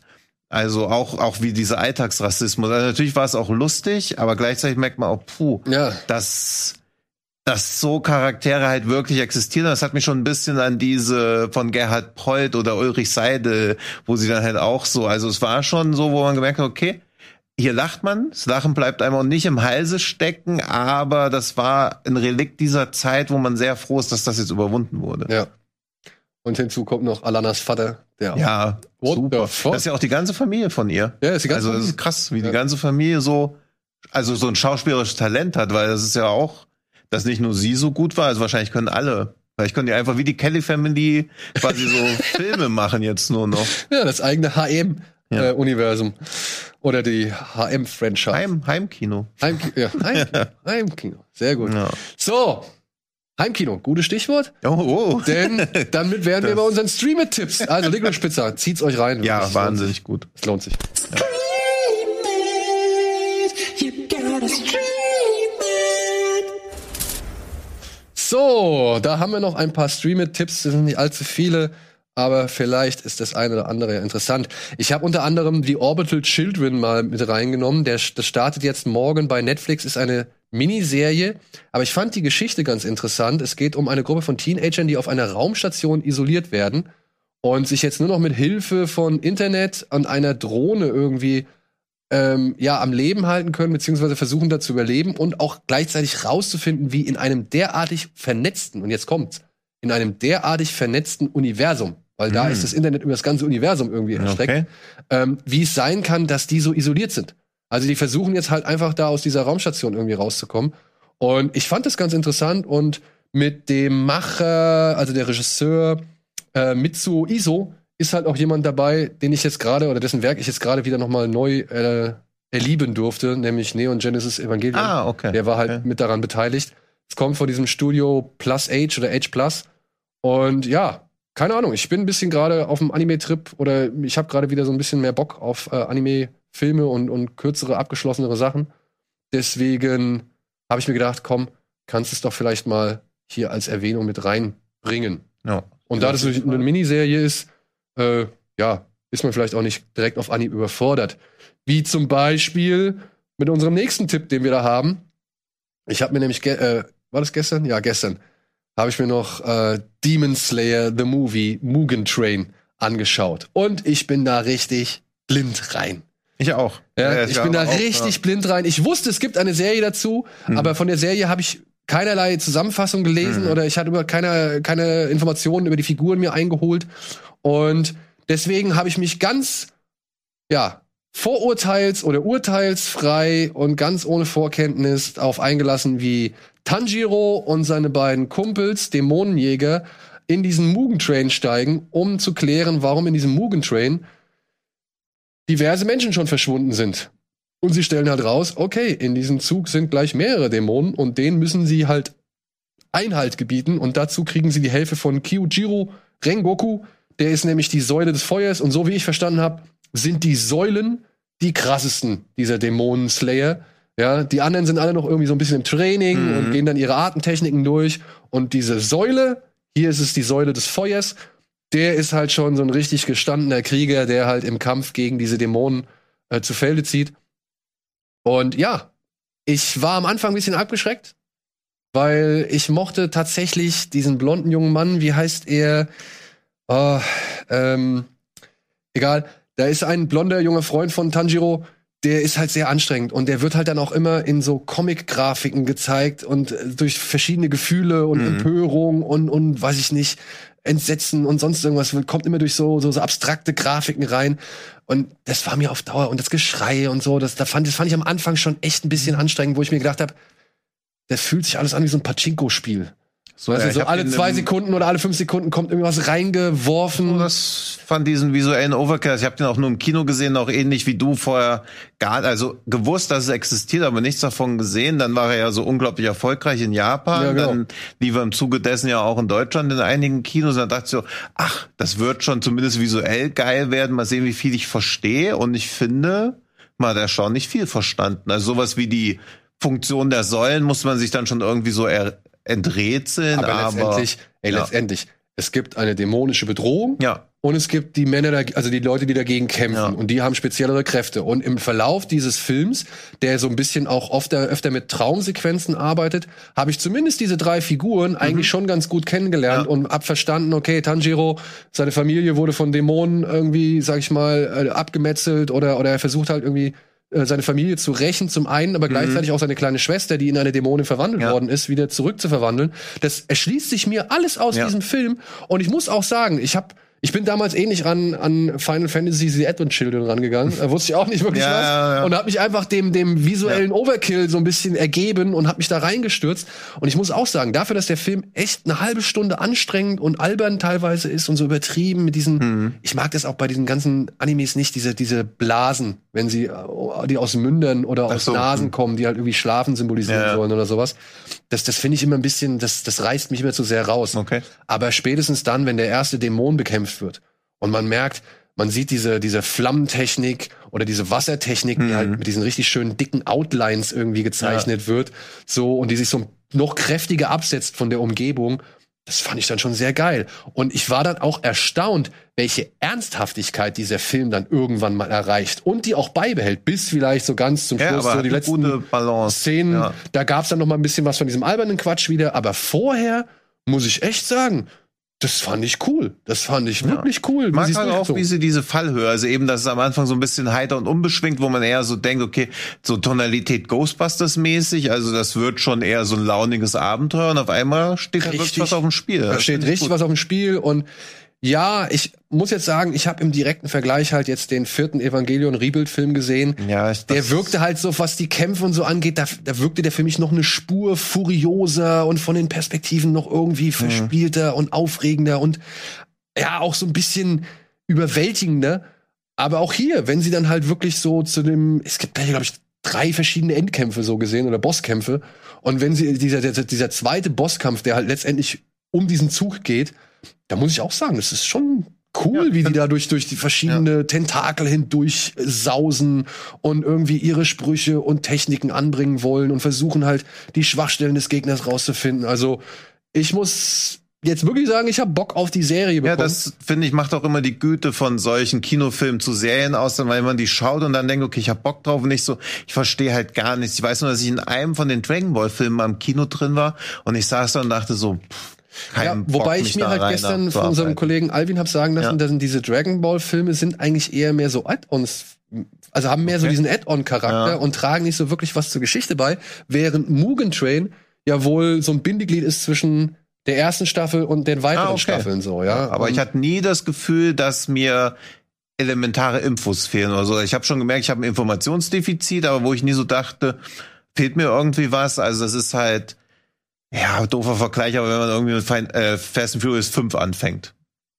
denkt man auch, oh, okay, wer sind die Leute? Aber irgendwie nach einer halben Stunde hat man sie alle drauf, merkt so, okay, irgendwie sind alle miteinander verwandt, los geht's. also ist ja auch immer die Frage, wie tief man sowas drin sein will vom Zeitaufwand, weil jetzt die ganze Serie nochmal zeigen, ist ja halt, äh, gucken ist wieder so ein Commitment, aber die Filme auskoppeln, genau wie halt bei Final Fantasy Advent Children, wobei der halt außer visuell war der halt einfach, der war ja einfach nur verwirrend. Ja, der war nur Also, verwirrend. wo man gar nicht wusste, ob das ein Mindfuck sein will, mutmaßlich nein, aber hat sich halt so angefühlt, weil halt null Rücksicht genommen wird. Und auch das finde ich auf eine absurde Art und Weise souverän, aber das weckt halt auch mir nicht die Lust, mich mehr mit auseinanderzusetzen. Ja. Während da, also Mugen Train 2 und ich kann nur Kenneth Brenner empfehlen, wenn er Mord im Orient Express 2 macht, den auch vorher mal zu gucken, dann wird's ein bisschen Dann wird's, glaube ich, ein bisschen lustiger. Und auch wieder ein Beweis für meine These von, war ich das, das habe ich bei Genre geschehen gesagt, es gibt keine schlechten Zugfilme.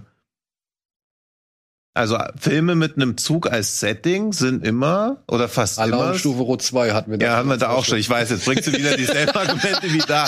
Aber, also Ausnahmen stehen die Regel, aber wenn ein Film in einem Zug spielt, ist die Wahrscheinlichkeit sehr hoch, dass er überdurchschnittlich gut ist. Ja. Gut. So, so viel zu unseren Erfahrungen mit Demon Slayer. Aber der war schon einer der erfolgreichsten Filme des Jahres. Ja, ja, aber ich glaube, es war irgendwas anderes bestimmt noch Okay. erfolgreicher. Jo, dann habe ich noch Operation Red Snake, Band of Sisters. Auch ein Anime? Oder Nee, ist das kein nur vom Anime. Titel so? Der ist nur vom Titel her so. Das ist tatsächlich eine äh, ja, Tatsachengeschichte, die aber halt sehr emotional aufgeladen wird und auch pathetisch. Es geht hier um eine kurdische ja, Widerstandsgruppe, die halt in diesem ganzen Grenzgebiet zwischen Türkei, Syrien, Irak und sonst irgendwas äh, gegen den IS kämpft. Und eine anhand einer jungen Frau, einer Jesitin, die aus ihrem Dorf vertrieben und dann halt in die Fänge des IS geraten ist, wird diese Ge- Geschichte halt aufgezogen, weil die kann sich halt aus den Fängen des IS befreien und schließt sich halt dieser Widerstandsgruppe an. Und für die IS gibt's wohl nichts Schlimmeres, als von einer Frau, also vom schwachen Geschlecht, umgebracht Ja. zu werden.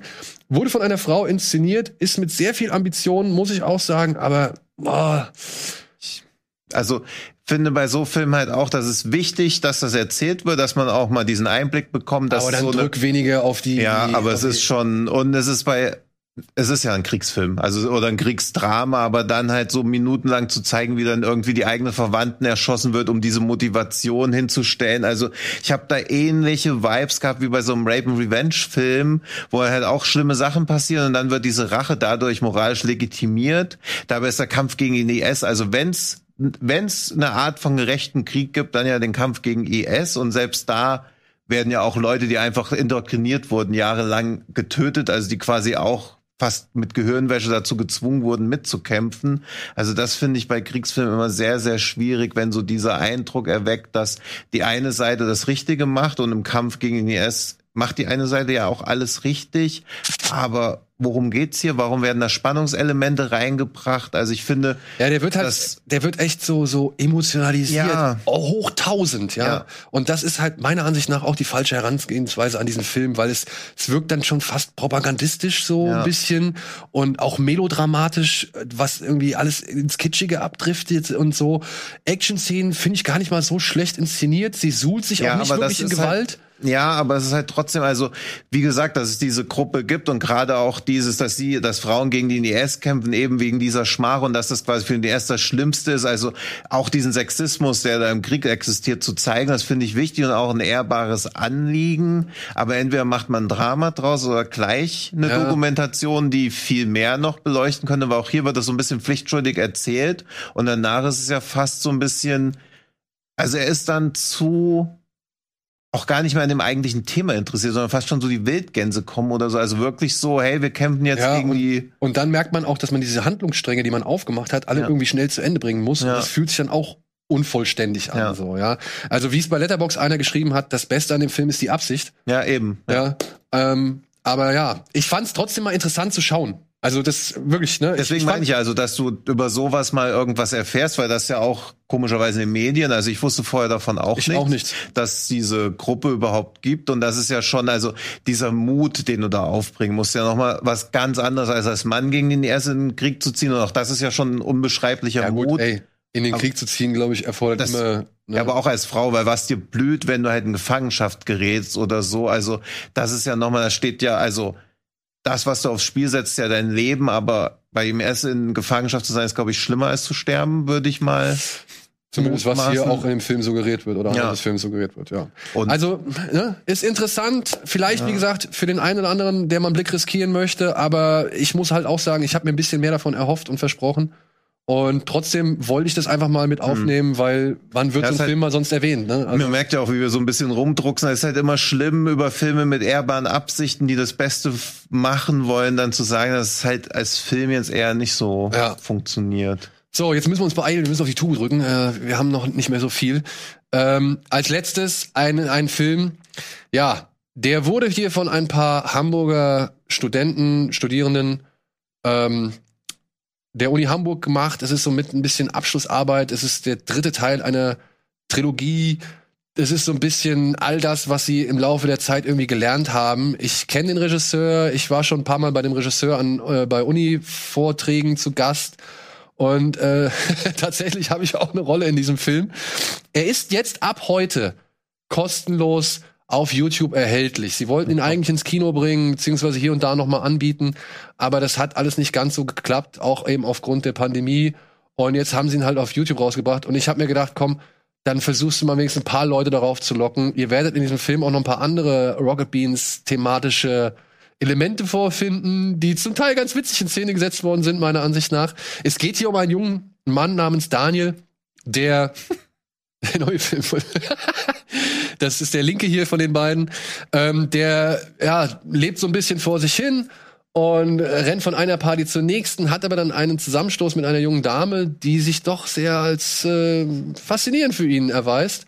Und die trifft er dann immer wieder und daraus entsteht dann eine gewisse Beziehung. Hallo, wir sind gleich soweit. Ja, Wieso? Ja. Nee, wir, Wir sind gleich Wir soweit. müssen gerade über Daniels Hollywood-Debüt sprechen. Das Remake ist schon von Ridley Scott in Arbeit. Ja. so. Und ja, ich wollte den Jungs einen Gefallen tun und wollte darauf hinweisen. Und ich habe mir den Film auch angeguckt, zusammen mit meiner Frau, die mich natürlich sehr ausgelacht hat, als ich zu sehen bin. Aber ich muss trotzdem Finn einen gewissen Mut unterstellen, weil er hier für sein Langfilmdebüt schon A, inszenatorisch ein paar schöne Sachen macht, aber B, halt auch ein paar Eier beweist Ja. die äh, vielleicht nicht unbedingt bei jedem Erstlingswerk vorhanden sind. So. Ja. Und deswegen, ey, vielleicht interessiert euch, vielleicht habt ihr Bock. Und äh, vielleicht lacht ihr ja auch über diese eine oder andere Szene. Ich fand auch ein paar echt gute Lacher. Also diese eine Party war ziemlich gut. Also das auch, wo der Typ das so im Hintergrund verbrüht. Also, nee, also es hat schon ein paar echt gute Elemente. Ich finde auch dieses, was halt prätentiös und mutig gleichzeitig ist, diese Ouvertüre am Anfang, weil natürlich denkt man so, okay, jetzt werden hier die ganz großen Geschosse aufgeführt. Das letzte Film, den ich mit Ouvertüre gesehen habe, war 2001. Aber gleichzeitig finde ich auch, jeder Film verdient eine Ouvertüre, um schon mal so in diesen Groove reinzukommen. Ähm, Hateful Eight hatte auch eine Ouvertüre. Stimmt. Aber ich habe 2001 erst neulich im Kino gesehen. Okay, ja. Und das finde ich halt auch schon mutig. Also da einfach auch mal so mit dieser nötigen Ernsthaftigkeit reinzugehen. Der Song bringt einen auch gut rein. Ich finde, schauspielerisch ist er teilweise ein bisschen drüber, aber auch auf einem durchgehenden Level. Also wenn alle drüber sind, ist das auch wieder völlig fein. Du kommst ja dann wieder mit so einem Understatement rein. Also auch das mochte ich. Timingmäßig war es teilweise auch ziemlich geil. Dann gibt es eine sehr schöne Szene, wo er irgendwie auf einer Party sich die Kopfhörer reinmacht, wo ich so denke, das könnte jetzt schon mal so zwei Minuten gehen und auch mal irgendwie so seine eigene Welt dadurch so ein bisschen durchzumachen. Das war dann wieder so ein bisschen zu kurz. Also sind noch so ein paar kleinere Macken drin, aber ich habe Spaß gehabt und ich fand nicht, dass er in irgendeiner Szene eklatant zu lang ging oder so. Also das ist ja auch immer, wenn man einen Studentenfilm hört, denkt man schon immer, oh, da kann, kannst du schon mal ungesehen eine halbe Stunde rausnehmen und es ist immer noch zu lang, aber der ging gut rein. ja, ich fand, Also- wenn überhaupt einzelne Momente vielleicht mal einen Tick zu lang oder vielleicht zu kurz auch. Ja, Ja, Es aber gab- das fand ich war wieder dieses Kill Your Darlings Problem, Genau. also was ja viele Erstlingswerke haben, wo sie eine Szene selber gut finden, aber du als Zuschauer denkst dir, okay, wo ist jetzt der Mehrwert, wenn die im Schneiderraum saßen und dann so, aber im Dreh war das so und so und so super, also mutmaße ich jetzt, dass das so bei so einem zweiten Film dann auch nicht mehr passiert, weil man dann merkt, okay, die Szene ist zwar cool, aber die bringen dem Zuschauer nichts. Ja. Aber vielleicht habt ihr ja Bock drauf. Ja. Wie gesagt, ich habe jetzt äh, schon andere Erstlingswerke gesehen und die fand ich etwas mehr auf sicher gespielt oder Ja. auf sicher inszeniert. Deswegen, und du hast jetzt, glaube ich, noch ein bisschen was vor dir. äh, auch das Ende Ja. fand ich sehr, sehr mutig. Deswegen, vielleicht gefällt's euch ja. Wie gesagt, ab heute auf YouTube erhältlich. So, jetzt wollte ich eigentlich noch diese schnieke Box hier verlosen, aber ich glaube, dafür haben wir keine Zeit mehr. Wir müssen jetzt äh, hier leider das Studio räumen, weil wir halt schon zum nächsten Dreh müssen. Tino, ich danke dir vielmals, dass du den Weg auf dich genommen hast, um gerne. äh, hier mit mir die Sendung noch mal ein bisschen über die Bühne zu bringen. Wir werden diese Box hier nächste Woche verlosen. Äh, lasst euch gesagt sein, es ist eine Menge drin. Aber das werden wir alles nächste Woche erkunden, wenn Und wir der Film ist jetzt nicht so gut, als ob ihr ihn diese Woche schon sehen müsstet. Genau. So. So. aber nächste Woche kommen wir darauf zurück und Ja. dann machen wir die nächste Woche. Vielen Dank, Tino. Vielen Dank euch da draußen fürs Zuschauen. Äh, viel Spaß im Kino oder mit den jeweiligen Streamingdienst-Filmen und ansonsten hoffentlich bis zur nächsten Woche oder bis zum nächsten Projekt, was wir hier an den Start bringen. Dankeschön. Tschüss. Ciao.